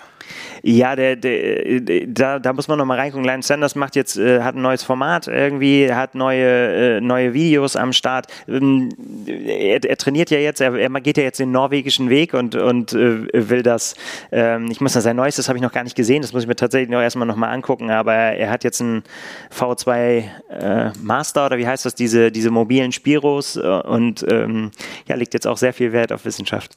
Ich habe vorhin mit Simon mal kurz gescherzt, man müsste bei Lionel Sanders mal so ein Zusammenschnitt machen aus allen seinen Trainingsphilosophien, die er auf YouTube schon verkündet hat in den letzten Jahren. Ja, ja. Äh, und dann mal gucken, äh, ob sich, ob es Wiederholung gibt am Ende so, ähm, nur in einem anderen, in einer anderen Verpackung. Ja, äh, Spaß beiseite. Das ist natürlich ein unfassbar erfolgreicher Athlet auf der 73-Distanz. Es gibt kaum einen, der so viele Siege eingefahren hat wie er. Und das sagt er ja auch immer wieder, dass, äh, dass ihn das nicht mehr reizt. Das weiß er, dass er 73 gewinnen kann. Mhm. Er will halt voll auf die Langstrecke setzen und ja, und tobt sich halt bei YouTube aus. YouTube ist aber tatsächlich ist ein, ist ein gutes, gutes Stichwort. Das entdeckt jetzt schon der ein oder andere Athlet halt auch so für sich, dass er, ich glaube, Frederik Funk habe ich gesehen, hat einen neuen Kanal, da äh, zeigt er sein, sein tägliches Training, oder nicht tägliches Training, aber Einblicke in sein alltägliches Training, sage ich mal so. Mhm. Äh, Finde ich sehr spannend, dass viele Athleten so gehen. Und äh, ein ein echter Tipp, finde ich, auf, auf YouTube war jetzt in den letzten Tagen das neue Video der PTO, die ja so nach und nach ihre Athleten besuchen und, ähm, und dann doch auch, wir haben auch schon hier über das ähm, Jan Frodeno-Video gesprochen, Goat. Also auch gute Titel haben sie am ja, Start. Also das Video über Jan Frodeno hieß äh, äh einfach nur Goat, glaube ich, oder ja. The Goat. Und äh, das neue heißt I'm the motherfucking greatest. Und äh, Protagonist ist Daniel Beckegaard. Ja. Und, äh, aber nicht alleine, sondern auch noch Magnus Ditlev. Es geht halt um die Dänen. Ja. Ähm, ein großartiges, äh, großartiges Video. Und gerade Daniel Beckegaard ist natürlich einer, der ja, wenn man jetzt so sagt, den meisten Leuten, durch was ist er in, in Erinnerung geblieben, dann wahrscheinlich durch seinen Sieg beim Ironman Klagenfurt 2019, als er ins Ziel gekommen ist und eben dieses Zielbanner eingetreten hat und wie King Kong sich auf die Brust getrommelt hat und so weiter. Mhm. Und ähm, viele Leute gedacht haben, was ist er denn für einer? Mhm, wie, geht, wie geht er ab? Und das Ganze hatte eine Vorgeschichte, genau. Und diese Vorgeschichte erzählt Daniel Beckegaard halt in diesem Video im, im, im Wechsel mit Magnus Ditlev, der auch, auch eine echt, von ihm kannte ich die Geschichte noch nicht, muss ganz ehrlich sagen, auch eine schwere Vergangenheit hatte, sportliche Vergangenheit. Ähm, mit Magnus Ditlev hatte mit Verletzungen zu kämpfen, große Verletzungen, die ihn dann äh, erst daran gehindert haben, äh, dass er, wie war es denn noch, Erst ist er nur, nur Rad gefahren, weil nichts anderes ging und dann ging Radfahren nicht mehr, weil er eine andere Verletzung hat und dann ging nur noch Schwimmen. Und äh, jetzt ist halt, und wie, wie man es ihm, von ihm kennt, ne, dass er ist in beiden Bombe geworden. Und äh, wenn es dann hapert, dann nur am Ende, dass er den Lauf nicht mehr ins Ziel kriegt. Aber auch das hat er ja geschafft. Aber mhm, mhm. ähm, ja, sehr spannend und, und auf Daniel Beckegaard eben zurückzukommen. Eben diese Geschichte hat er auch äh, uns schon mal erzählt in der äh, Triathlon-Ausgabe 177 mit der Überschrift der Kickstarter. In Anspielung an seinen Tritt in, in das Banner hat er es nämlich erzählt, dass er, dass er damals ähm, er kommt eigentlich vom Schwimmen, ist ein, Bombenschwimmer und hat aber, es hat aber als bei den Spezialisten nicht ganz gereicht. So, ähm, das hat sich auch dann irgendwann angedeutet und äh, da er aber auch dann ja Talent gezeigt hat, haben sie gesagt, man kann, könnte auch zum Triathlon wechseln und das hat er dann getan und hat dann gesagt, okay, dann werde ich Triathlet und hat hat alles drangelegt, da äh, im, auf der Kurzdistanz erfolgreich zu werden und wollte unbedingt äh, zu Olympia, ist umgezogen als junger Mann nach Odense, um da dem, mit dem mit dem Kader trainieren zu können und so weiter. Und am Ende, wie es dann manchmal so ist, hat es nicht gereicht und das hat es einfach das Ticket nicht lösen können. Und ist, mhm. es war eine, eine ganz, ganz, ganz schwere Zeit für ihn und die ihn fast gebrochen hat. Aber er hat gesagt, du kannst halt aus so einer Situation nur entweder du hörst auf und schmeißt alles hin oder sagst ja, ich werde the motherfucking greatest. Und äh, er hat dann ist dann auf die Mitteldistanz gewechselt, quasi nur um zu sehen, was was er mit seiner Form noch machen kann. So und war dann äh, relativ schnell da erfolgreich und dann eben mit seinem mit seinem Durchbruch im Prinzip auf der Langdistanz dann in, in Klagenfurt ja, und dann hat ihm die Zeit so ein bisschen einen Strich durch die Rechnung gemacht. Ne? Ich, sein Auftritt auf Hawaii hatte er mechanische Probleme, war in der Spitzengruppe beim Radfahren und so. Wer weiß, wie das alles schon ausgegangen wäre. Und ähm, es ist auf jeden Fall so was, und, und das fand ich halt ganz speziell in diesem Video und es ist wirklich, wirklich gut gemacht, dass er sagt, äh, äh nach er ist dann halt eben mit dieser Vorgeschichte, dass er so viel Rückschläge hatte, privat, sportlich, alles Katastrophe. Der Tag war Katastrophenwetter und so weiter. Und er ist, er gesagt, er ist dann auf diese Zielgerade gelaufen, hat realisiert, dass er dieses Ding gewinnt und da standen die ganzen Leute, die ihn immer unterstützt hatten, standen im Zielkanal, haben gejubelt, haben geheult, haben mhm. geschrien und er hat gesagt, es hat ihn einfach so so übermannt, dass irgendwie diese ganzen Gefühle irgendwo hin mussten und irgendwo raus mussten. Und er hat gesagt, er hat am nächsten Tag hat er seine Social Media Sachen angeguckt und überall stand nur, was bist du für ein Idiot, äh, ne, was willst du im Triathlon und so, solche, solche Geschichten. Und er hat gesagt, er ist überhaupt nicht drauf klargekommen. Ja. So, weil das für ihn halt eben ganz anders war. Ja. Ähm, sehr, sehr spannend, sich das anzugucken und, und äh, eben diese Hintergrund. Und da habe ich auch ein neues Wort gelernt. Ich hoffe, ich spreche es richtig aus. Ähm, und das ist so die, der Oberbegriff dieses Videos. Äh, es gibt nämlich in Dänemark einen Begriff, der heißt Jendelon. Und das bedeutet so viel wie, dass man immer zurückhaltend sein soll und immer sich nicht selber über andere stellen sollte. Also dass man nicht vor anderen sagen darf, dass man der Meinung ist, dass man besser ist als sie. So, und das ist so, so, eine, so eine dänische Tugend. Mhm. So, so beschreiben sie das. Und die beiden sagen halt, sie müssen für sich, sie müssen irgendwie gucken, dass sie diese Regel brechen und davon abweichen, weil weil sie einen sonst zurückhält. Weil man, mhm. wenn man nicht da 100% von überzeugt ist, dass man besser ist als die anderen, dann wird man auch nicht besser sein. Okay. Und man muss ja. das auch nach außen mal sagen dürfen. Deswegen sagt er natürlich, äh, er soll seinen Namen sagen und dann sagt er, I'm the motherfucking greatest und zwinkert dann aber und sagt, nein, natürlich nicht und so. Ich bin Daniel Weckegaard. Ja. Aber ähm, es ist dann doch irgendwie ein bisschen was dran, denn damit endet dann das Video. Er sagt, dass, dass er ja dann doch sagt, ja, er, er muss halt sich davon befreien, von diesem Jendelon, denn wenn alles perfekt läuft, dann sagt er, dann hält er sich für unschlagbar. Ja. Und äh, es ist witzig, dass er dann im, im Wir spricht, also auch äh, Magnus Ditlev schließt er dann mit ein und sagt, äh, 2022 wird zeigen, dass wir nicht nur reden, sondern dass wir auch die Taten beherrschen. Und da freue ich mich doch drauf, wenn immer, wenn, wenn sowas, also gerade auch wenn Magnus Ditlev ist ja natürlich echt, es ist so ein, so ein ganz ruhiger Typ, der auch so ganz ruhig spricht und so, ne, und, und, und auch, glaube ich, echt, ein, ich kenne ihn nicht persönlich, aber der macht so einen ganz netten Eindruck. Ja. Und das sagt Daniel Beckegaard über ihn. Er sagt, Magnus Ditlev ist der, ist der netteste Mensch der Welt, aber wenn du nicht aufpasst, dann reißt er dir den, reißt er dir ein Bein ab, wenn es um den sportlichen Erfolg geht. Ja, so. ja, ja. Ich kann das nachvollziehen. Ähm, äh, die sind super nett und können aber auch Menschen killen, äh, aus eigener Erfahrung. Ähm, du erinnerst dich auf Hawaii, ich weiß nicht, ob es das letzte Mal war, als wir da waren da hatte ich mir doch mal ein Rad geliehen und bin die komplette Strecke gefahren. Ja. Ne? Also wirklich morgens so um äh, roundabout 7 Uhr am Pier gestartet, dann wirklich diese erste Schleife durchs Industriegebiet, Palani Road runter, Kuakini hoch, wieder runter, Palani Road wieder hoch und dann raus in die Lava und dann irgendwann beim Rausfahren kommt so ein Trupp an mir vorbei ne? und ich habe die alle nicht erkannt und auf einmal ruft einer, hey, du bist doch der, der mit der Kamera in Rot gestartet ist, ne? auf Englisch. Ne? Und dann habe ich so, ja, ich bin Frank. Und dann stellte sich raus, das waren Daniel Beckegaard, ähm, Michelle Westerby war dabei, die ist ja sowieso immer Stimmungsgarant. Ne? Maya Stage Nielsen war dabei, ich glaube Markus Ditlev war dabei, Morten Krag, ein Age-Grupper, den ich, den ich kannte, ja. Und dann sind wir halt geradelt bis, ähm, ich glaube, kurz vor kurz vor Kawaii, wo dann die Tankstelle irgendwann kommt, äh, ja. musste ich abreißen lassen. Die haben mich da echt schon äh, gut breit gefahren, obwohl ich die ganze Zeit hinten drin hing. Tja, nu. Und dann ähm, äh, wollte ich bei dieser Tankstelle anhalten, ging nicht, da stand zufälligerweise Till Schenk und wollte losradeln, ja, und äh, die Blöße wollte ich mir dann auch nicht geben. Ne? Der hätte vielleicht noch ein bisschen Zeit gebraucht. Auch. Ja, und dann bin ich mit äh, Till Schenk nach Harvey und zurück und ich weiß, dass ich irgendwann auf dem Rückweg solche Krämpfe beiderseits in den Oberschenkeln hatte ja. ähm, und das hat jemand gesehen, da hielt ein Auto von mir an und äh, die stiegen aus und sagten dann, ach Frank, du bist das und war mir das peinlich, ja, ich war da wirklich gestorben und die haben mich dann mit Wasser und Cola aufgepäppelt. Ich wollte wollte weiter radeln. Ich bin auch weiter geradelt. Ich habe die Strecke zu Ende gebracht. Ja, ist doch schön. Ähm, ich meine, wir beide wissen, wie es ist, auch wirklich von Harvey zu verrecken. Jetzt Ach, musst du ja. die Story auch nochmal erzählen. Ja, ja, ich, äh, mehr ja. Culpa, Schande über mein Haupt. Ja, ich sollte mal abgeholt werden. Äh, es hieß, äh, du, ihr, du fährst hin und ich fahre zurück. Aber ich fahre nicht die ganze Strecke zurück, sondern du sammelst mich irgendwann unterwegs ein, weil ich noch einen Termin hatte. Genau. Ja, ich musste noch irgendwo anders hin. Und dann äh, fuhren wir und fuhren und hatten auch kein Wasser dabei, weil wir, also bis auf diese kleine Mini-Flasche, die wir am Rad hatten. Und äh, weil jetzt, wir wussten ja, gleich kommt irgendwann der weiße Van und äh, sammelt uns ein. Ich wollte nur mal ein paar Kilometer schnuppern auf dieser Straße. Ja, geschnuppert habe ich dann äh, den ganzen Gegenwind äh, bis zurück nach Kailua Kona. Weil ich mit Herrn Eilers äh, Sightseeing gemacht ja, habe. Ja, ihr hattet die, Vulkan gefahren. Die spontane Idee, man kann ja auch mal oben rumfahren und hat das irgendwie vergessen in eurem nee, vergessen, nee, Wir haben das völlig falsch eingeschätzt, wie schnell oder langsam, ich weiß es nicht mehr, ihr unterwegs sein würdet und wir wussten nicht, wo ihr seid irgendwie und ja. irgendwie hatten wir keinen kein Handykontakt irgendwie, ja, ähm, wie gesagt, Schande über mein Haupt. Ja, ja, da muss ich noch ähm, manchmal dran denken.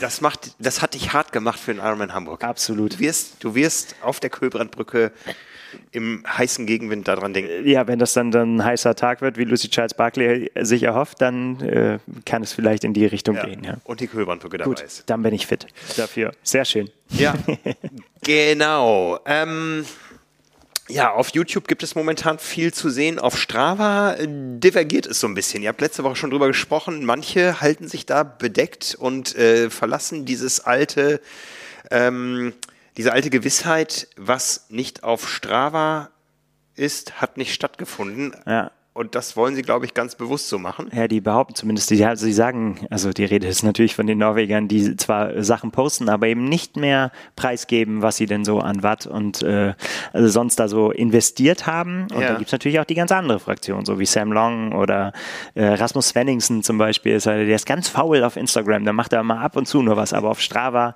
immer alles. Ist auf Fuerteventura gerade und der reißt da Dinger ab, ey, das ist wenn da immer die zwei vorne steht, heute 200 irgendwas Kilometer gefahren wieder und äh, dies und das. Also er ist, er ist hart am, ja, da musste ich ein bisschen lachen. Also ich, ich habe so ein bisschen den Eindruck, das merkt man sowohl auf Instagram als auch auf Strava, äh, dass dann in den Kommentaren irgendwie ist es so, das Spiel ist so ein bisschen zeigen, gucken und kommentieren so, ne? Manche zeigen, manche gucken nur und ja. kommentieren machen irgendwie alle, habe ich so den Eindruck irgendwie. Und was ich echt witzig finde, ist dann, wenn, wenn mal irgendwie so eine Spitze kommt, weil irgendwie, es ist natürlich schon so, ich meine, wenn du das vergleichst, sind wir jetzt in der Phase vor einer Weltmeisterschaft, das wäre jetzt so vergleichbar mit Hochsommer, so mit, mit August vor, vor Kona. So, ne, ja. ne, wo es schon ja. wirklich richtig ins Eingemachte geht. Ne? Ja. Da sind wir jetzt schon. Und das merkt man, finde ich auch. Die, die haben alle irgendwie, und deswegen, es konzentriert sich auf so wenige Rennen, die, die sind wirklich alle in einer Phase jetzt, wo die wirklich platzen, was fast vor Form. Und ich habe irgendwie das Gefühl, das muss irgendwo hin. Und da es jetzt im Moment noch nicht ins Rennen fließen kann, fließt das in Strava-Einträge oder Instagram oder irgendwelche Reels oder so. Es ist, es ist wirklich schön, schön zu sehen. Und ähm, ja, dann wäre natürlich auch Spitzen verteilt, so, ne? Irgendwie unter das angesprochene Jan Frodeno-Video mit, äh, mit, den, mit, dem, mit den eingefrorenen äh, Fingern, dann schreibt dann Cameron Worth drunter äh, Norwegian Wannabe. So, ne? Und, und, und was echt witzig ist, ist dann immer so, es ist ja alles immer mit einem Augenzwinkern, ne? Und äh, aber die, die Crowd, die sich dann dahinter versammelt, äh, da wird kein Spaß verstanden. In den meisten Fällen dann alle immer so, dann äh, Jan, sowieso, wenn einer irgendwie Jan Frodeno immer an denkt, der wird ihnen das zeigen, den Norwegern, der ist der Goat und so. Und äh, es ist, es ist sehr, sehr lustig. Bei Sam Long natürlich auch, der, der haut natürlich auch raus. Aber er kommentiert auch, wie, wie Cameron Worth auch, die kommentieren einfach alles.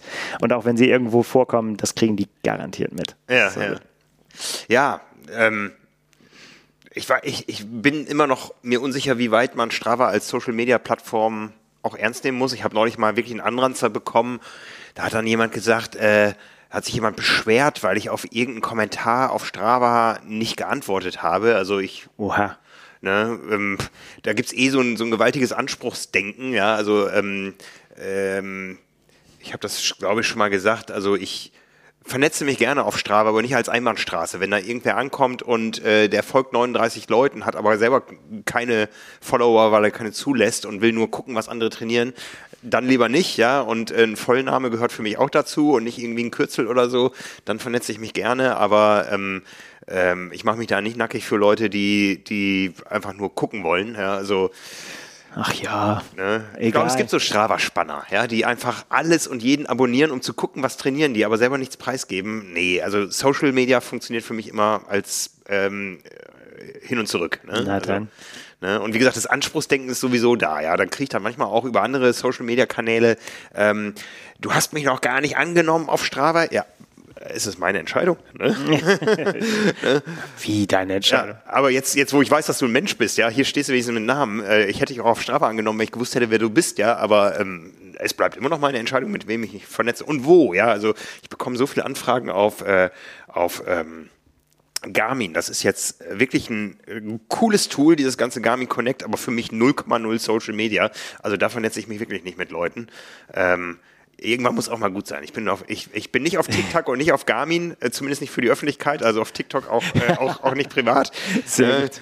Ähm, ihr wisst, wo ihr mich findet, aber äh, wo ihr mich nicht findet, da, da halt auch nicht. Tja. Aber man kann auch noch was lernen ab und zu. Ich habe von Sam Long jetzt was Interessantes gelernt, der sich gerade so ein bisschen einen Running Gag daraus macht, dass alle Leute bei ihm immer kommentieren, dass er sich auf dem direkten Weg ins Übertraining befindet. Weil jemand, der so, so viel trainiert wie er, das ist auf jeden Fall ganz kurz vor Übertraining, hat er neulich auch schon geschrieben. So, ich habe äh, extra 200 Meter vorher aufgehört bei einer 200 Kilometer Tour oder so, damit ihr nicht schreibt, das ist Übertraining, gerade noch so rum die Dings. Aber ähm, pass auf, er sagt nämlich, dass äh, man das ja erstmal bei den nächsten, dann wird, man wird es ja demnächst bei Rennen rausfinden, ob das Übertraining ist oder nicht, oder ob ja. das dann vielleicht doch passt. Ähm, er ist sich ziemlich sicher, es sei alles in Ordnung und jetzt kommt die Begründung. Er sagt nämlich, er beobachtet seine Libido sehr genau und da, äh, passt, da, ist, da passt alles und das bedeutet dann für ihn in der Regel, dass er total fit ist und das auch für den Valentinstag. Das war jetzt so gestern, okay. hat er gepostet, er hat gesagt, so, er, da, das läuft bei ihm und äh, der macht er sich keine Sorgen. Ja. Ja. Ja. Also kein Übertraining bei Sam Long. Ja, ja, ja. Das äh, Thema habe ich gerade in der Vorbesprechung gehabt mit äh, Caroline Rauscher. Wir machen ja diesen Ernährungspodcast Pasta Party, wo wir das Thema REDS besprochen haben. Das war ja am Anfang so ein Frauenthema irgendwie.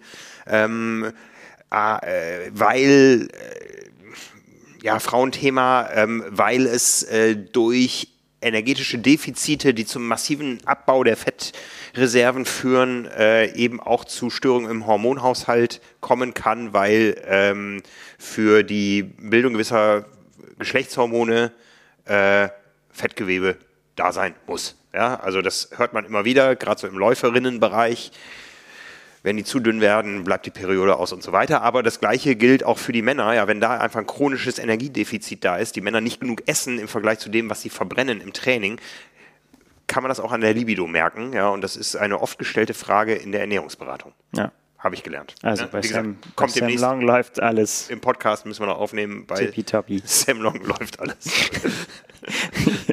sehr, sehr gut auf jeden Fall. Ja. ja und ja. richtig gelacht habe ich äh, bei, äh, das ist allerdings, war, war ein Werbepost von ähm, Christian Blumfeld und Gustav Iden, die äh, beide denselben Sockensponsor haben. Grüße an Socken Sigi in Silence. Haben geschrieben, ähm, also ich kriege den Wortlaut jetzt nicht mehr zusammen, aber äh, ähm, bist du ein, äh, ein Competitor, der äh, kalte Füße hat da, oder, oder kalte Füße kriegt, wenn er, wenn er uns beide sieht, dass wenn du gegen uns antreten musst? Bei In Silence gibt es jetzt auch Merino-Socken. Da habe ich sehr gelacht. Ja, ja. und äh, da hat Sam Long natürlich auch äh, drauf geschrieben. Also er wäre ja nicht derjenige, der seine Daten nicht mehr zeigt. Also von kalten Füßen kann hier keine Rede sein. Wie ist es bei dir? Alles, was du trainierst, geht auf Strava? Ähm, alles, ja, also alles, was ich aufzeichne. Ja. Also ich, ich, zeichne nicht alles auf, was ich trainiere, aber wenn ich aufzeichne, dann wird es automatisch gepostet. Wird automatisch gepostet. Bei mir ist es, ähm, Äh, ich, ich gebe die immer noch frei, weil ich noch umbenenne und so. Die sind nicht Ah. automatisch da, aber ich, ich muss da immer noch einmal ran, aber in der Regel sieht man auch alles. Ja, die, die mache ich mir nicht die Arbeit. Wird man von dir auch einen 200er sehen oder 199,8 Kilometer? Keine Ahnung. Frag, frag Björn, ob er mir das. Ich mache ja nur Auftrag erhalten, heißt Auftrag erfüllen. Wenn er mir das in den Trainingsplan schreibt, dann sieht man das noch. Okay. Ansonsten nicht. ja, mal schauen. Nee, ja, wer weiß. Ach du, wenn gutes Wetter ist, vielleicht. Ja. Wenn, wenn das perfekte Wetter kommt, was von Sub 8 und, äh, uns angesagt wurde, dann kann man ja auch mal ein bisschen Rad fahren. Noch. Ja, ja. Aber 200 auf, der- auf dem, auf dem Stages-Bike mache ich nicht. Nee, das, äh, äh, nee, muss man auch nicht tun. Aber draußen geht das ja vorbei. Ja, ich habe erstmal ein bisschen Angst jetzt vom Wochenende. Der 5-Kilometer-Test steht an. Heieiei. Ja. ja. Sei froh, dass du den Allrounder-Plan gewählt hast, weil im Finisher und Qualifier ist es, ja, es ist in beiden, glaube ich, ein 10-Kilometer-Test. Ja, aber ich weiß gar nicht, vor was ich mehr Angst habe. Ich habe Ja. fast von den 5 Kilometern noch, also klar, ist 10er ist schwieriger zu pacen. Mehr Auer, aber kürzer, ne? Äh, ja. Fünf Ja. Kilometer ist so richtig, richtig. 5 Kilometer ist so richtig Aua. Ja. ist eigentlich schon, dass man bei drei Kilometern so viel Aua hat, dass man sagt, ich kann das gar nicht zu Ende laufen. Und dann muss man ja aber noch. Ja. Ach ja, Ja, Test, Test, Test, Test. Nächste Woche FTP-Test.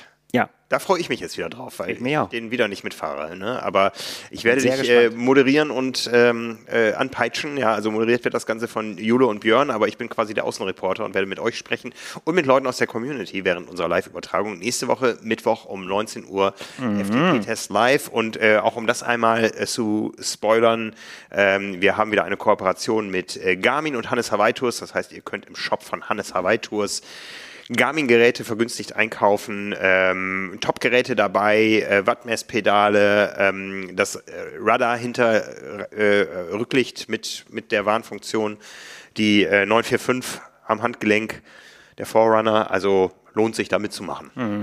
Lohnt sich sowieso, um seine Werte zu finden. ne? Ja, ach ja, es rückt näher. Ja. Ich bin sehr gespannt, was da so, also hoffentlich, alles andere wäre sehr enttäuschend, ja. an Verbesserungen rauskommt. Ja, ja. Ja, du und Anna, ihr werdet da radeln und äh, ja, wir sehen uns alle wieder. Ja, Ne? Das Gespann, das Podcast-Gespann der letzten Woche. richtig. Genau. Und äh, das, die, das ist eine sehr gute Überleitung, Frank. Wir haben nämlich äh, letzte Woche uns ja äh, Fragen an den Kopf geworfen und haben uns äh, ja gegenseitig so ein bisschen ausgefragt. Und äh, da habe ich mir gedacht, da lasse ich dich jetzt aus der Folge nicht raus, um dir ohne, ohne dir diese Fragen auch zu stellen, weil äh, das interessiert mich natürlich auch, wie es bei dir ist. Also jetzt bist du, kommst du sozusagen ins Interview bei mir und ich stelle dir die äh, bekannten Fragen noch zum Ende. Und Okay, dann gucken wir mal, wie das bei dir ist. Okay, Frank, auf was freust du dich in der kommenden Saison? Das erzähle ich ja nun seit Wochen in allen Podcasts. Fass dich kurz. Ne? Ja, ich ich, ich fasse mich kurz. Ich freue mich auf äh, neue Formate, sprich eine neue Weltmeisterschaft ähm, oder eine Ironman-Weltmeisterschaft auf neu, einem neuen Kurs, auf eine erstmalige Arena Games Weltmeisterschaft, auf eine erste PTO-Tour. Ähm, ich freue mich darauf, dass ganz viele unserer Hörerinnen und Hörer und Leserinnen und Leser dieses Jahr wieder richtig aktiv Triathlon machen werden. Also da gehe ich fest von aus, weil ähm, sich da seit der letzten richtigen Saison enorm viel geändert hat, in der Form, dass wir eigentlich bei jedem großen Rennen Community am Start haben. Ja, also Power and Pace ist ja inzwischen ein so großes Projekt geworden und wir haben uns die Tage mal die Zahlen geben lassen von Ironman. Wir haben bei einzelnen Ironman-Rennen äh, über 30 Leute am Start, die ähm, für den Tri-Club von Power and Pace antreten. Sehr gut. Ja, großartig, ja? Also das hat für mich so ein bisschen was. Ähm, ja, das ist so ein bisschen, äh, kann ich fast so über die Saison stellen. Dieses Jahr geht es für mich darum, so ein bisschen zurückzugeben. Ja, äh, die letzte, das letzte Jahr war eine Ego-Nummer von mir, ja, mit zwei Ironman-Rennen und dazwischen Tokio gegenüber der Familie, gegenüber der Firma, gegenüber Power and Pace, wo, wo, wo eher ich dann die Rolle gespielt habe, auch in meinen Videoformaten. Dieses Jahr geht's andersrum. Ja, ich freue mich jetzt drauf, ganz viele von denen im Trainingslager zu sehen und auch medial zu begleiten und dann bei den großen Rennen einfach viele Leute zu sehen, die ähm, mit uns da den Weg beschritten haben dahin. Äh, du bist einer davon, auch wenn ich dich dann wahrscheinlich oder vielleicht nicht sehen kann. Das werden wir noch sehen. Ähm, aber da freue ich mich drauf. Es wird ähm, für mich mal wieder ein Perspektivenwechsel, der auch äh, dringend nötig ist. Ich könnte jetzt nicht schon wieder so eine Ego-Nummer, ich mache jetzt äh, zwei Ironman-Rennen und versuche irgendwo die Hawaii-Quali zu lösen. Ich werde ja auch älter in meiner Altersklasse. Das kommt sicher wieder, das Thema, aber nicht Sehr dieses gut. Jahr. Sehr, sehr, sehr, sehr gut. Ja. Aber da können wir trotzdem äh, schon mal, hast du ja trotzdem Erkenntnisse, ähm, die auf die zweite Frage einzahlen. Was hast du neu, das so eingeschlagen hat, dass du es künftig, nie, dass es künftig nicht mehr ohne geht? Was habe ich neu? Können Erkenntnisse sein, können, kann Material sein, kann alles sein. Ja. Also, was ich aus dem letzten Jahr mitgenommen habe, ist, dass ich ähm, keine Angst mehr vor Langdistanzen habe. Ja, also ich weiß, äh, dass ich früher mal richtig Bammel und Respekt davor hatte, weil es schon auf dem Rad irgendwann weh tat. Ich weiß, wie ich ähm, im Jahr 2000 äh, 19, erst fing ja an, sieb- 17 Hamburg hier und dann 19 Rot mit einer natürlich deutlich abgeschwächten Vorbereitung. Wie ätzend sich das Radfahren irgendwie jenseits der 100 Kilometer angefühlt hat. Und äh, wenn ich so an meine Rennen dieses Jahr zurückdenke oder letztes Jahr Hamburg und Südafrika, das Radfahren hat echt richtig Spaß gemacht. Und auch so ein Marathon geht rum. Also über die, über die Anzahl der Rennen ähm, ist nicht so, dass ich einen Respekt verloren hätte, aber ich habe keine Angst mehr davor. Ja. Und das ist ein anderes äh, Vorzeichen. Ja, guck mal, ich habe so viel über Triathlon gelabert in den letzten Jahren, dass ich auch gar keine Angst mehr habe, weil ich denke, dass, theoretisch kann ich das alles. Ja. Mal gucken, wie es dann in der Praxis ist. Und, und was anderes, äh, was, was, was ich, ähm, ähm, ja, äh, geht so ein bisschen in die Kategorie, ich habe es im letzten Jahr dann geschafft, äh, alle Räder mit dem gleichen Pedalsystem auszustatten und zwar nicht nur für mich, sondern für die ganze Familie. Ja, also mein, mein Großer, der ist ja inzwischen fast so lang wie ich, der kann auch mal auf dem Rad von mir fahren.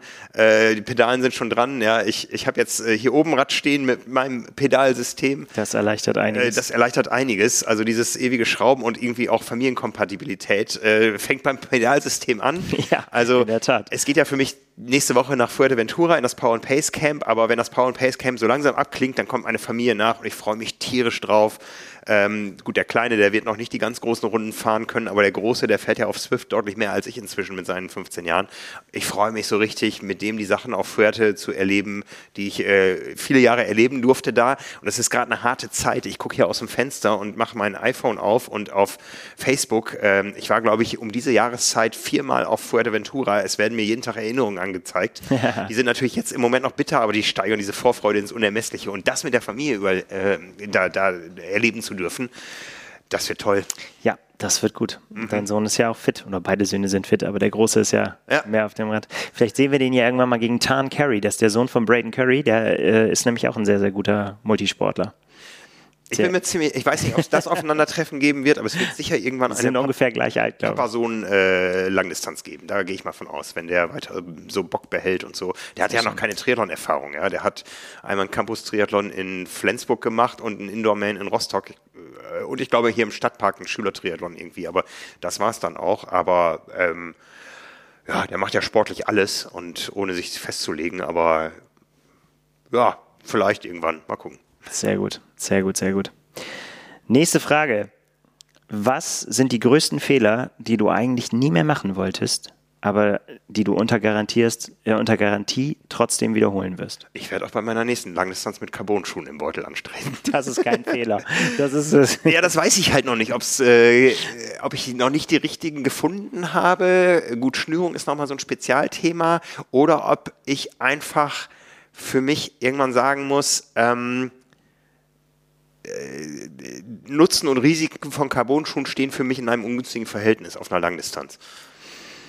Ähm, Ja, vielleicht nimmst du dich erst noch mal dem Thema Schnürung an. ja, Ja, aber da habe ich gute Nachrichten für dich. Das ganze Büro ist voll mit Schuhkartons. Ich der, weiß es. Der große Schuhtest steht Also, an. guck mal, ich habe ich hab heute schon hier ein paar an. Äh, Ich latsche die ja immer einen Tag ein, Das bevor ich sie äh, laufe. Sehr gut. Ne, Also ich komme jetzt. Äh, Warum bist du nicht im Rennen so vernünftig? oh Gott, das ist ein anderes Thema. äh, lange diskutiert, ja. Äh, v- Vielleicht hat das mit der nächsten Frage zu tun. Äh, Was lässt dich immer wieder den Kopf schütteln, wenn du andere Triathleten beobachtest? Oh, andere Triathleten. Ich will jetzt kein Bashing Nein, betreiben. kein Bashing, aber es gibt Nein. ja so Sachen, wo man sich fragt, warum? Ja, mein früheres Ich. Ich habe ja schon mal Triathlon gemacht, so ähm, äh, Anfang, Mitte der 90er. Und wenn ich dran denke, wie ich damals als Triathlet war, das, da war ich ein Triathlet, die gibt's auch heute noch, wo ich nur den Kopf drüber schütteln kann. Immer Finisher-Shirts an, alles knallebunt, kein anderes Gesprächsthema. Ja, jede freie Minute. Also ich, ich höre ja bis heute keinen anderen Triathlon-Podcast, weil ich einfach auch mal Feierabend habe und andere Dinge machen möchte und mich mit anderen Dingen beschäftigen möchte, auch geistig und so. Früher war ich halt äh, rund um die Uhr Triathlet. Ähm, Gut, da war das eben beruflich auch noch kein Thema, aber ich war, glaube ich, so ein richtig anstrengender Triathlet. Und die gibt es auch heute noch. Ähm, das sind die, die auf Fuerteventura an anderen Tischen sitzen müssen. Nein. Ähm, die gibt es ja in unserer Community gar nicht. Ähm, aber es gibt sie. Ne? Und ja, man muss man muss nicht immer wie Nikolaus zum, zum Pool kommen, um sein ganzes Spielzeug da auszubreiten rund um den Startblock und dann kommt nebenan der Schwimmverein, der gar nichts dabei hat und die schwimmen alle viel schöner und schneller. Also man muss nicht immer so alle äh, Stereotype eines Triathleten aus den frühen 90ern erfüllen, die ich vielleicht mitgeprägt habe. Also Selbsterkenntnis, ne, erster Weg zur Besserung, das ist doch mal schön. Aber das ist dann vielleicht auch eine gute Überleitung zur letzten Frage. Was beobachtest du bei anderen Triathleten, was du auch gern hättest? Bei anderen Triathleten? Oder wärst? Was ich auch gern hätte. Also, mh, hm, manchmal bin ich schon neidisch drauf auf die, die das Ganze nicht auch beruflich verfolgen, sondern einfach Hobby, Hobby sein lassen können. Ja. Ich meine, das ist ja, ist ja ähm, Fluch und Segen zugleich. Wir sind übers Jahr so oft an Wochenenden mit Triathlon beschäftigt, dass so die ähm, die Freiräume, die man sich noch schaufeln kann, um selber Triathlon zu betreiben, dann enorm klein werden, was Rennen betrifft. Mir reicht das auch, ja. Also ich brauche nur zwei Rennen, aber äh, ich brauche keine zehn Rennsaison oder so. Ne?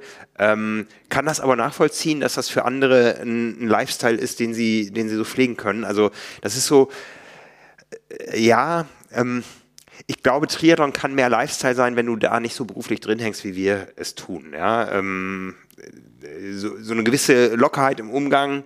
Ne, ähm, gut, ich bin auch selber schuld, wenn ich viele Einblicke gebe, dann äh, sind die Leute halt auch beim Rennen dabei und äh, äh, kommentieren dann manchmal auch äh, positiv und auch negativ hinterher. Das ist selbstgewähltes Schicksal. Ähm, ja, aber ähm, ich, ich, ich, finde, ich finde, äh, da ist Jan Frodeno auch mal wieder so ein Vorreiter. Ähm, an dem bewundere ich wirklich, dass es für, auch für ihn andere Themen gibt als Triathlon. Ja, der ist the GOAT, ja, the greatest of all times, aber er ist halt nicht so ein nur Triathlon-Nerd, wo es nichts anderes gibt. Mit dem kannst du auch mal, ich, ich weiß noch, wie, wie der mal mit meiner Frau über Kinderthemen gesprochen hat, äh, wie er erzählt hat, dass er auch den Kindern das Buch Die Eule mit der Beule vorliest, ähm, damit seine Kinder auch äh, da äh, mal ein deutsches Kinderbuch lesen und mitbekommen ja. und so. Ähm, das, das finde ich, das finde ich, wie gesagt, ich habe eben die Negativ-Dinge erzählt. Ja, es gibt auch viele Age-Grupper, die sich da viel, viel zu sehr erhöhen und ähm, wo Beruf und Familie komplett im Hintergrund stehen, weil es nur noch Triathlon gibt. Es gibt aber auch die, die Top-Sportler, wo es viel, viel mehr als Triathlon gibt. Ja, ja das stimmt. Ich denke mal, das, ich denke mir mal, wenn, wenn du mal gesagt irgendwie so, wenn man die, die Faszination und wenn man das als Hobby behalten darf, das denke ich eigentlich jedes Mal auf Hawaii, wenn wir mhm. irgendwie mit zwei schweren Kameras um den Hals und irgendwo hinhetzen, irgendwie so zum nächsten Termin und die Sonne geht unter und man guckt so nach links und denkt so, ah, Sonnenuntergang, weiter, weiter, weiter, weiter. Ja. Und dann denke ich immer, wie geil muss das sein, wenn du hier einfach sitzt und du weißt, in ein paar Tagen ist das Rennen und jetzt kannst du diesen Sonnenuntergang genießen. das ist schon so ein bisschen, das hätte ich auch gerne. Ja. Und ansonsten ja. gibt es sicher einige Dinge, die ich äh, gerne bei anderen Triathleten mir abgucken wollen würde. Das ist zum Beispiel das Thema Beweglichkeit. Ja. ähm, es ist das Thema Watt. Ja, also ich bin ja nun äh, gut unterwegs auf dem Rad, brauche wenig Watt und frage mich immer wieder, wie weit unter fünf Stunden könnte ich 180 Kilometer fahren, wenn ich die Watt treten könnte, die andere treten können. Hm. Ne? Power to the paddle. Ja. Ja, ja. Ne? Und äh, Berge fahren können. Ja, also das hat natürlich damit zu tun, äh, in, in, der Ebene und bei Wind äh, zählt die Aerodynamik, die habe ich ganz gut für mich raus, sage ich mal. Da gibt es demnächst auch nochmal ein Video zum Thema Bikefitting ähm, äh, über mich ja, oder mit mir, ähm, was noch aus dem letzten Jahr übergeblieben ist. Ähm, also die Aerodynamik habe ich, aber ich komme da wattmäßig nicht, nicht weiter. Ähm, ja, da hätte ich gern das Talent zu mehr Watt. Aber wie gesagt, in der Ebene funktioniert das. Immer wenn Berge im Spiel sind, weiß ich, wie ich da abgehängt wird, überholt werde. Das hole ich manchmal dann auch bergab wieder auf, aber je bergiger eine Strecke, desto ungünstiger wird mein Watt-Gewichtsverhältnis. Aber ich habe dieses Jahr schon fünf Kilo abgenommen. Vielleicht wird das ja nochmal was. Sehr gut. Ne? Sehr gut. Wo hast du denn noch fünf Kilo abgenommen dieses Jahr?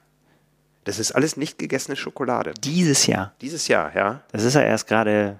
Ja, ich komme von, also viereinhalb sind. Ich komme von ah. fast 79. Das macht mich traurig. Und bin bei, bei doch jetzt stabil irgendwo was mit 74 und äh, habe manchmal das Gefühl, es ging zu schnell. Äh, aber es fühlt sich jetzt nicht so schlecht an. Kein Druck mehr. Auch, auch im Hinblick auf Fuerteventura. Ja, sehr gut. Ne? Ja. ja. Nee, kann ich äh, von mir nicht sagen. Habe ich nicht so viel abgenommen. Kommt noch. Kommt Aber ich habe meine, ich habe tatsächlich, ich habe heute hier die Hose, die ich anhabe, heute jetzt hier ist, ich habe meine alte Hosengröße zurück. Das ist, fühlt sich besser an als jede Bestzeit. Von ganz alleine. Ja, das ohne, ohne irgendwelche Gefühl, ne? Diäten oder irgendwelche Kasteiungen. Ja. Einfach nur durch Sport. Sport, ja. So. Sport. Apropos Gut. Sport. Morgen ist EVT für die, die sich unsere Kürzel nicht so bewusst äh. sind, Erstverkaufstag einer neuen Ausgabe am Absolut. Kiosk. Einige Abonnenten haben die Triathlon 198, wir nähern uns dem kleinen Jubiläum oder großen Jubiläum, haben sie schon im Briefkasten gehabt ähm, und äh, kennen den Titel Saison in Sicht, auch für Daniela Bleimehl, die unser Covergirl ist. Dieses Absolut, ja, ja, ja, ja, die wieder zurück ist nach ihrer äh, Mama-Pause und sich Großes vorgenommen hat. Ja. ja. Will wieder zurück an die Weltspitze, ich sag mal so, wie es ist. Ne? Ich meine, da kam sie her, sie hat Lucy Charles Barclay geschlagen in Rot. Mhm. Ich meine, viel mehr geht ja schon fast nicht. Mhm. Und ähm, ja, hat sich einiges vorgenommen. Die wird in Südafrika den großen Angriff starten auf die Hawaii-Quali. Ja. Denn das ist der Plan, da geht's hin. Das erzählt sie uns im großen Interview. Und ansonsten, ja, haben wir ja so einen schönen Rundumschlag zum Saisonstart gemacht. Ne? Wir sprechen ein bisschen über das Equipment der Profis, haben uns mal geguckt, so es gab wahnsinnig viele Sponsorenwechsel, wurde Gerät ausgetauscht und da geben wir so einen kleinen Überblick darüber, wer hat eigentlich was am Start und so weiter. Mich interessiert das persönlich immer sehr. Mhm. Ich gucke da immer sehr drauf, wer sich für was entscheidet und ja, vielleicht kann man sich ja das eine oder andere abgucken. Es muss ja auch nicht immer die High-End-Rennmaschine sein, geht ja auch in, in kleineren Bereichen. Ja, ja, apropos Gerät äh, äh, äh, ausgewechselt und nicht immer die High-End-Rennmaschine. Eine große Story von Markus Baranski mit der Empfehlung, Leute, kauft euch neben dem Triathlonrad kein Rennrad oder Mountainbike, sondern ein Gravelbike. Da könnt ihr nämlich alles Mögliche mitmachen. Ja. Und das fand ich sehr ähm, einleuchtend von den Argumenten her. Also ja, absolut. Ich muss jetzt auch noch mal ein bisschen nachdenken für mich. Ja? Also mein Alu-Renner geht so langsam ins 20. Lebensjahr ob das nächste nicht doch ein Gravel wird. Ja, das ist in der Tat wahrscheinlich eine gute, äh, gute Überlegung, nämlich also vor allen Dingen dann, klar, wenn man schon alles hat, ne, wenn du ein Rennrad hast, wenn du ein Mountainbike hast und vielleicht sogar noch aus alten Zeiten wie Anna noch einen Crosser hast, dann brauchst du jetzt nicht vielleicht noch ein Gravelbike, weil mhm. du irgendwie auch so alles fahren kannst. Aber es ist halt dann doch dieser super Allrounder, ne, der sich halt eben, ja, fährt wie ein Rennrad, den du auch mit Clip-Ons fahren kannst, dass du auch Aero-Position fahren kannst und dann aber eben trotzdem die Möglichkeiten hast, zack, anderes anderes, äh, anderes Paar Laufräder rein und dann abbiegen in den Feldweg, an dem du immer sonst vorbeigefahren bist, der eigentlich ja. der viel schönere gewesen wäre, äh, aber du immer auf der blöden Landstraße ohne Radweg irgendwie fahren musst und mhm. äh, ja, dann biegst du einfach ab und trainierst da. Ja. Das ist in der Tat eine neue Welt, die sich einem dann eröffnet, wenn man damit fährt und das ist, ähm, ja, es ist vielleicht das Rad für alles. Ja, ja. Und jetzt hat es auch noch einen Namen. Früher wusste man ja nie, wie man es nennen soll. Ja, ja. Dann, ich erinnere mich, dass das auch hin und wieder mal von Lesern gefragt wurde. Bringt doch mal eine Übersicht, wer trainiert bei wem. Wir haben diese Story ein bisschen erweitert ähm, und mal hinterfragt, was bedeutet es eigentlich, Profitrainer zu sein? Ja.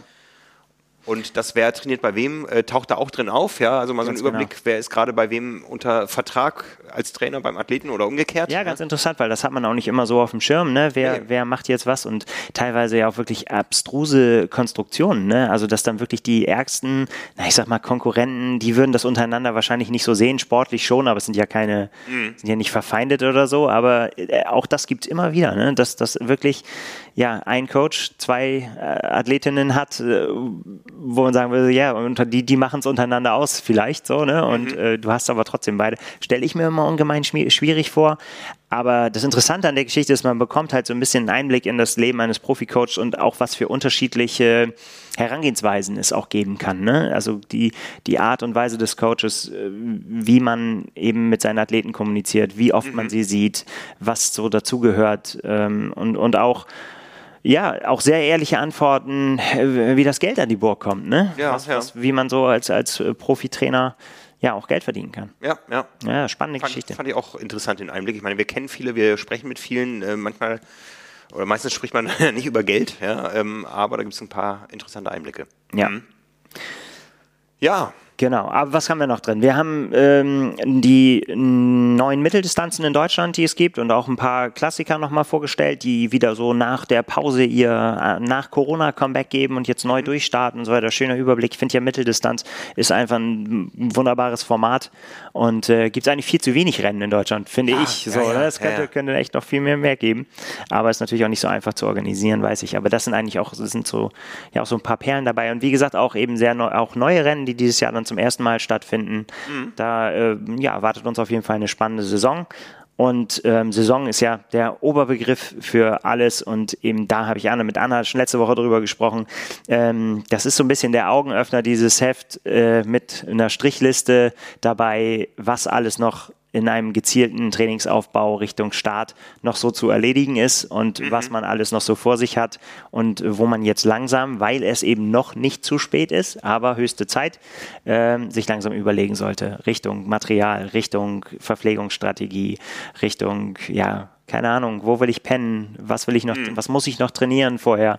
Alles so Hinweise darauf, dass es jetzt spezifisch wird. So die Basis ist gelegt, die Grundlage steht und jetzt äh, kann man mal gezielt auf seinen Renntermin sich vorbereiten. Genau, dazu gehört natürlich auch der passende Trainingsplan. Da gibt es jetzt die Neuerungen. Wir wissen ja, dass viele ähm, Athleten nach den Plänen, die wir in der Zeitschrift haben, trainieren. Sehr viele natürlich auch inzwischen digital. Da trennen sich jetzt so ein bisschen die Wege, weil wir natürlich in der Zeitschrift mit den Trainingsplänen weiterhin auf nur ein Zieldatum abzielen können. Das ist für alle Pläne der 26.06. Jetzt kann man sich überlegen, okay, ich starte nicht am 26.06., was äh, auf der Langdistanz beispielsweise das Frankfurt-Wochenende wäre, sondern eine Woche später in Rot. Dann muss ich selber irgendwie dafür sorgen, dass ich ähm, eine Woche irgendwo einbaue. Aber im Digitalen wird es jetzt so sein, da gibt es dann nicht mehr den einheitlichen März-Trainingsplan, sondern für jedes große Rennwochenende ähm, ähm, sogar, weil wir auch wissen, mindestens zwei Leute, die nach unseren Plänen trainieren, sind auch bei der WM in Utah am Start. Auch für die wird es spezielle Trainingspläne geben, zumal das ja auch äh, zeitgleich ist mit dem armen 73 äh, Mallorca, Mallorca ja, genau. an dem Wochenende. Ähm, also es gibt jetzt dann statt der Märzpläne ähm, im digitalen Bereich das wird gerade noch gebaut, dass man dann eben sein Rennen angibt und dann bekommt man Trainingspläne, die genau auf dieses Renndatum abzielen. Es lohnt sich also auch jetzt da noch einzusteigen oder umzusteigen, wenn man bisher nach dem Printplan trainiert hat, damit gut zufrieden war. Jetzt wird es wirklich sehr spezifisch und das ist nun mal ein riesengroßer Unterschied, ob ich mein Saisonhighlight äh, am äh, 1. Mai-Wochenende auf Mallorca auf einer 73-Distanz habe oder fast zwei Monate später in Rot auf der Langdistanz. Ja. Ähm, das haben wir alles abgebildet. Also Respekt vor Björn. Ähm, er sagt zwar, er ist gerade im Trainingslager, aber eigentlich sitzt er den ganzen Tag vorm Rechner und programmiert, programmiert, programmiert Trainingspläne ein, die eben auf alle Ziele dahin zielen. Ja, ja. auch da, äh, da, da möchte ich den Coach zitieren. Warte, jetzt muss ich es aufschlagen. In der Geschichte ähm, wird er nämlich zitiert auch. Das Trainerbild, das teilweise in Social Media erzeugt wird, ist eine große Illusion. Björn Geßmann, großer Philosoph und, und ein unser aller Trainer. Und äh, das hängt auch damit zusammen, dass er eben nämlich nicht Kaffee trinkend am Pool sitzt, während die Athleten ihre Schwimmeinheiten abziehen, sondern dann ackert er für uns. Genau, ja. genau. Nächste Woche steht er vor der Kamera, wie gesagt, bei unserem FTP-Test. Am Montag wird es noch ein äh, Webinar geben mit allen Fragen zum FTP-Test. Ähm, du hast es angesprochen, der Lauftest steht auch an. Was ich nochmal erwähnen will, ist äh, den Schwimmtest äh, gibt es ja auch, den CSS-Test. Da gibt es einen Rechner auf powerandpace.de unter CSS. Wenn ihr das äh, in die Suchmaske eingebt, findet ihr einen Rechner, wo ihr das ausrechnen könnt. Das Ganze machen wir sehr gerne für euch. Wir wollen aber jetzt auch mal im Gegenzug nochmal näher fragen, wer ihr seid und was ihr wollt. Es gibt eine große Leserumfrage, die ist online unter tri-mac.de slash Leserumfrage. Kommt ihr auf das Tool, nehmt euch ein bisschen Zeit mit. Vielleicht könnt ihr das irgendwie auf dem iPad während des äh, Indoor-Trainings machen oder so. Einige Fragen, die am Ende dazu dienen, dass wir euch ein noch besseres Angebot machen können. Ganz genau. Denn es ist auch einfach durch Corona und so weiter, es ist einfach schon auch lange her, dass wir uns intensiv mit euch da draußen austauschen konnten. Und ja, wir wollen einfach ein genaues Bild gerne, weil uns das einfach interessiert und wir wollen einfach von euch hören, was möchtet ihr, was wir für euch machen sollen. So, mhm. ne, das ist nämlich, das ist das ganze Ziel dahinter, wie wir einfach unsere Sachen, ja, gegebenenfalls anpassen, verändern können, was kann irgendwas dazukommen können. Ihr könnt uns auch sagen, was ihr nicht mögt an uns und ja, das dafür ist diese Leserumfrage da und wir sind wahnsinnig gespannt, was dabei rauskommt und freuen uns über jeden, der da teilnimmt. Ja, das war ein schönes Schlusswort. Hervorragend. Genau. Also, wir hören uns nächste Woche wieder. Wir können mal schon mal kurz spoilern. Wir werden nächste Woche zu dritt podcasten. Hatten wir heute eigentlich auch vor, aber äh, Kollege Lars stand im Stau. Ja, ja mal so wie das manchmal ist, ne? Von daher, nächste Woche werden wir zu dritt äh, podcasten. In welcher Konstellation genau, das ist noch Geheimnis, ja. Aber nächste Woche in etwas größerer Runde. Und äh, bis dahin, ja, Donnerstag gibt es wieder einen neuen Podcast von Power and Pace. Morgen Abend äh, radel ich live mit Jule. Dreimal zehn Minuten G2 für euch und äh, ja, unser Wochenprogramm kennt ihr inzwischen auswendig. Wir sehen uns und hören uns wieder. In diesem Sinne, schönen Abend. Bis Morgen. dahin. Oder wann auch immer uns hört. Macht's also, gut. bis dann. Ciao, ciao. Tschüss.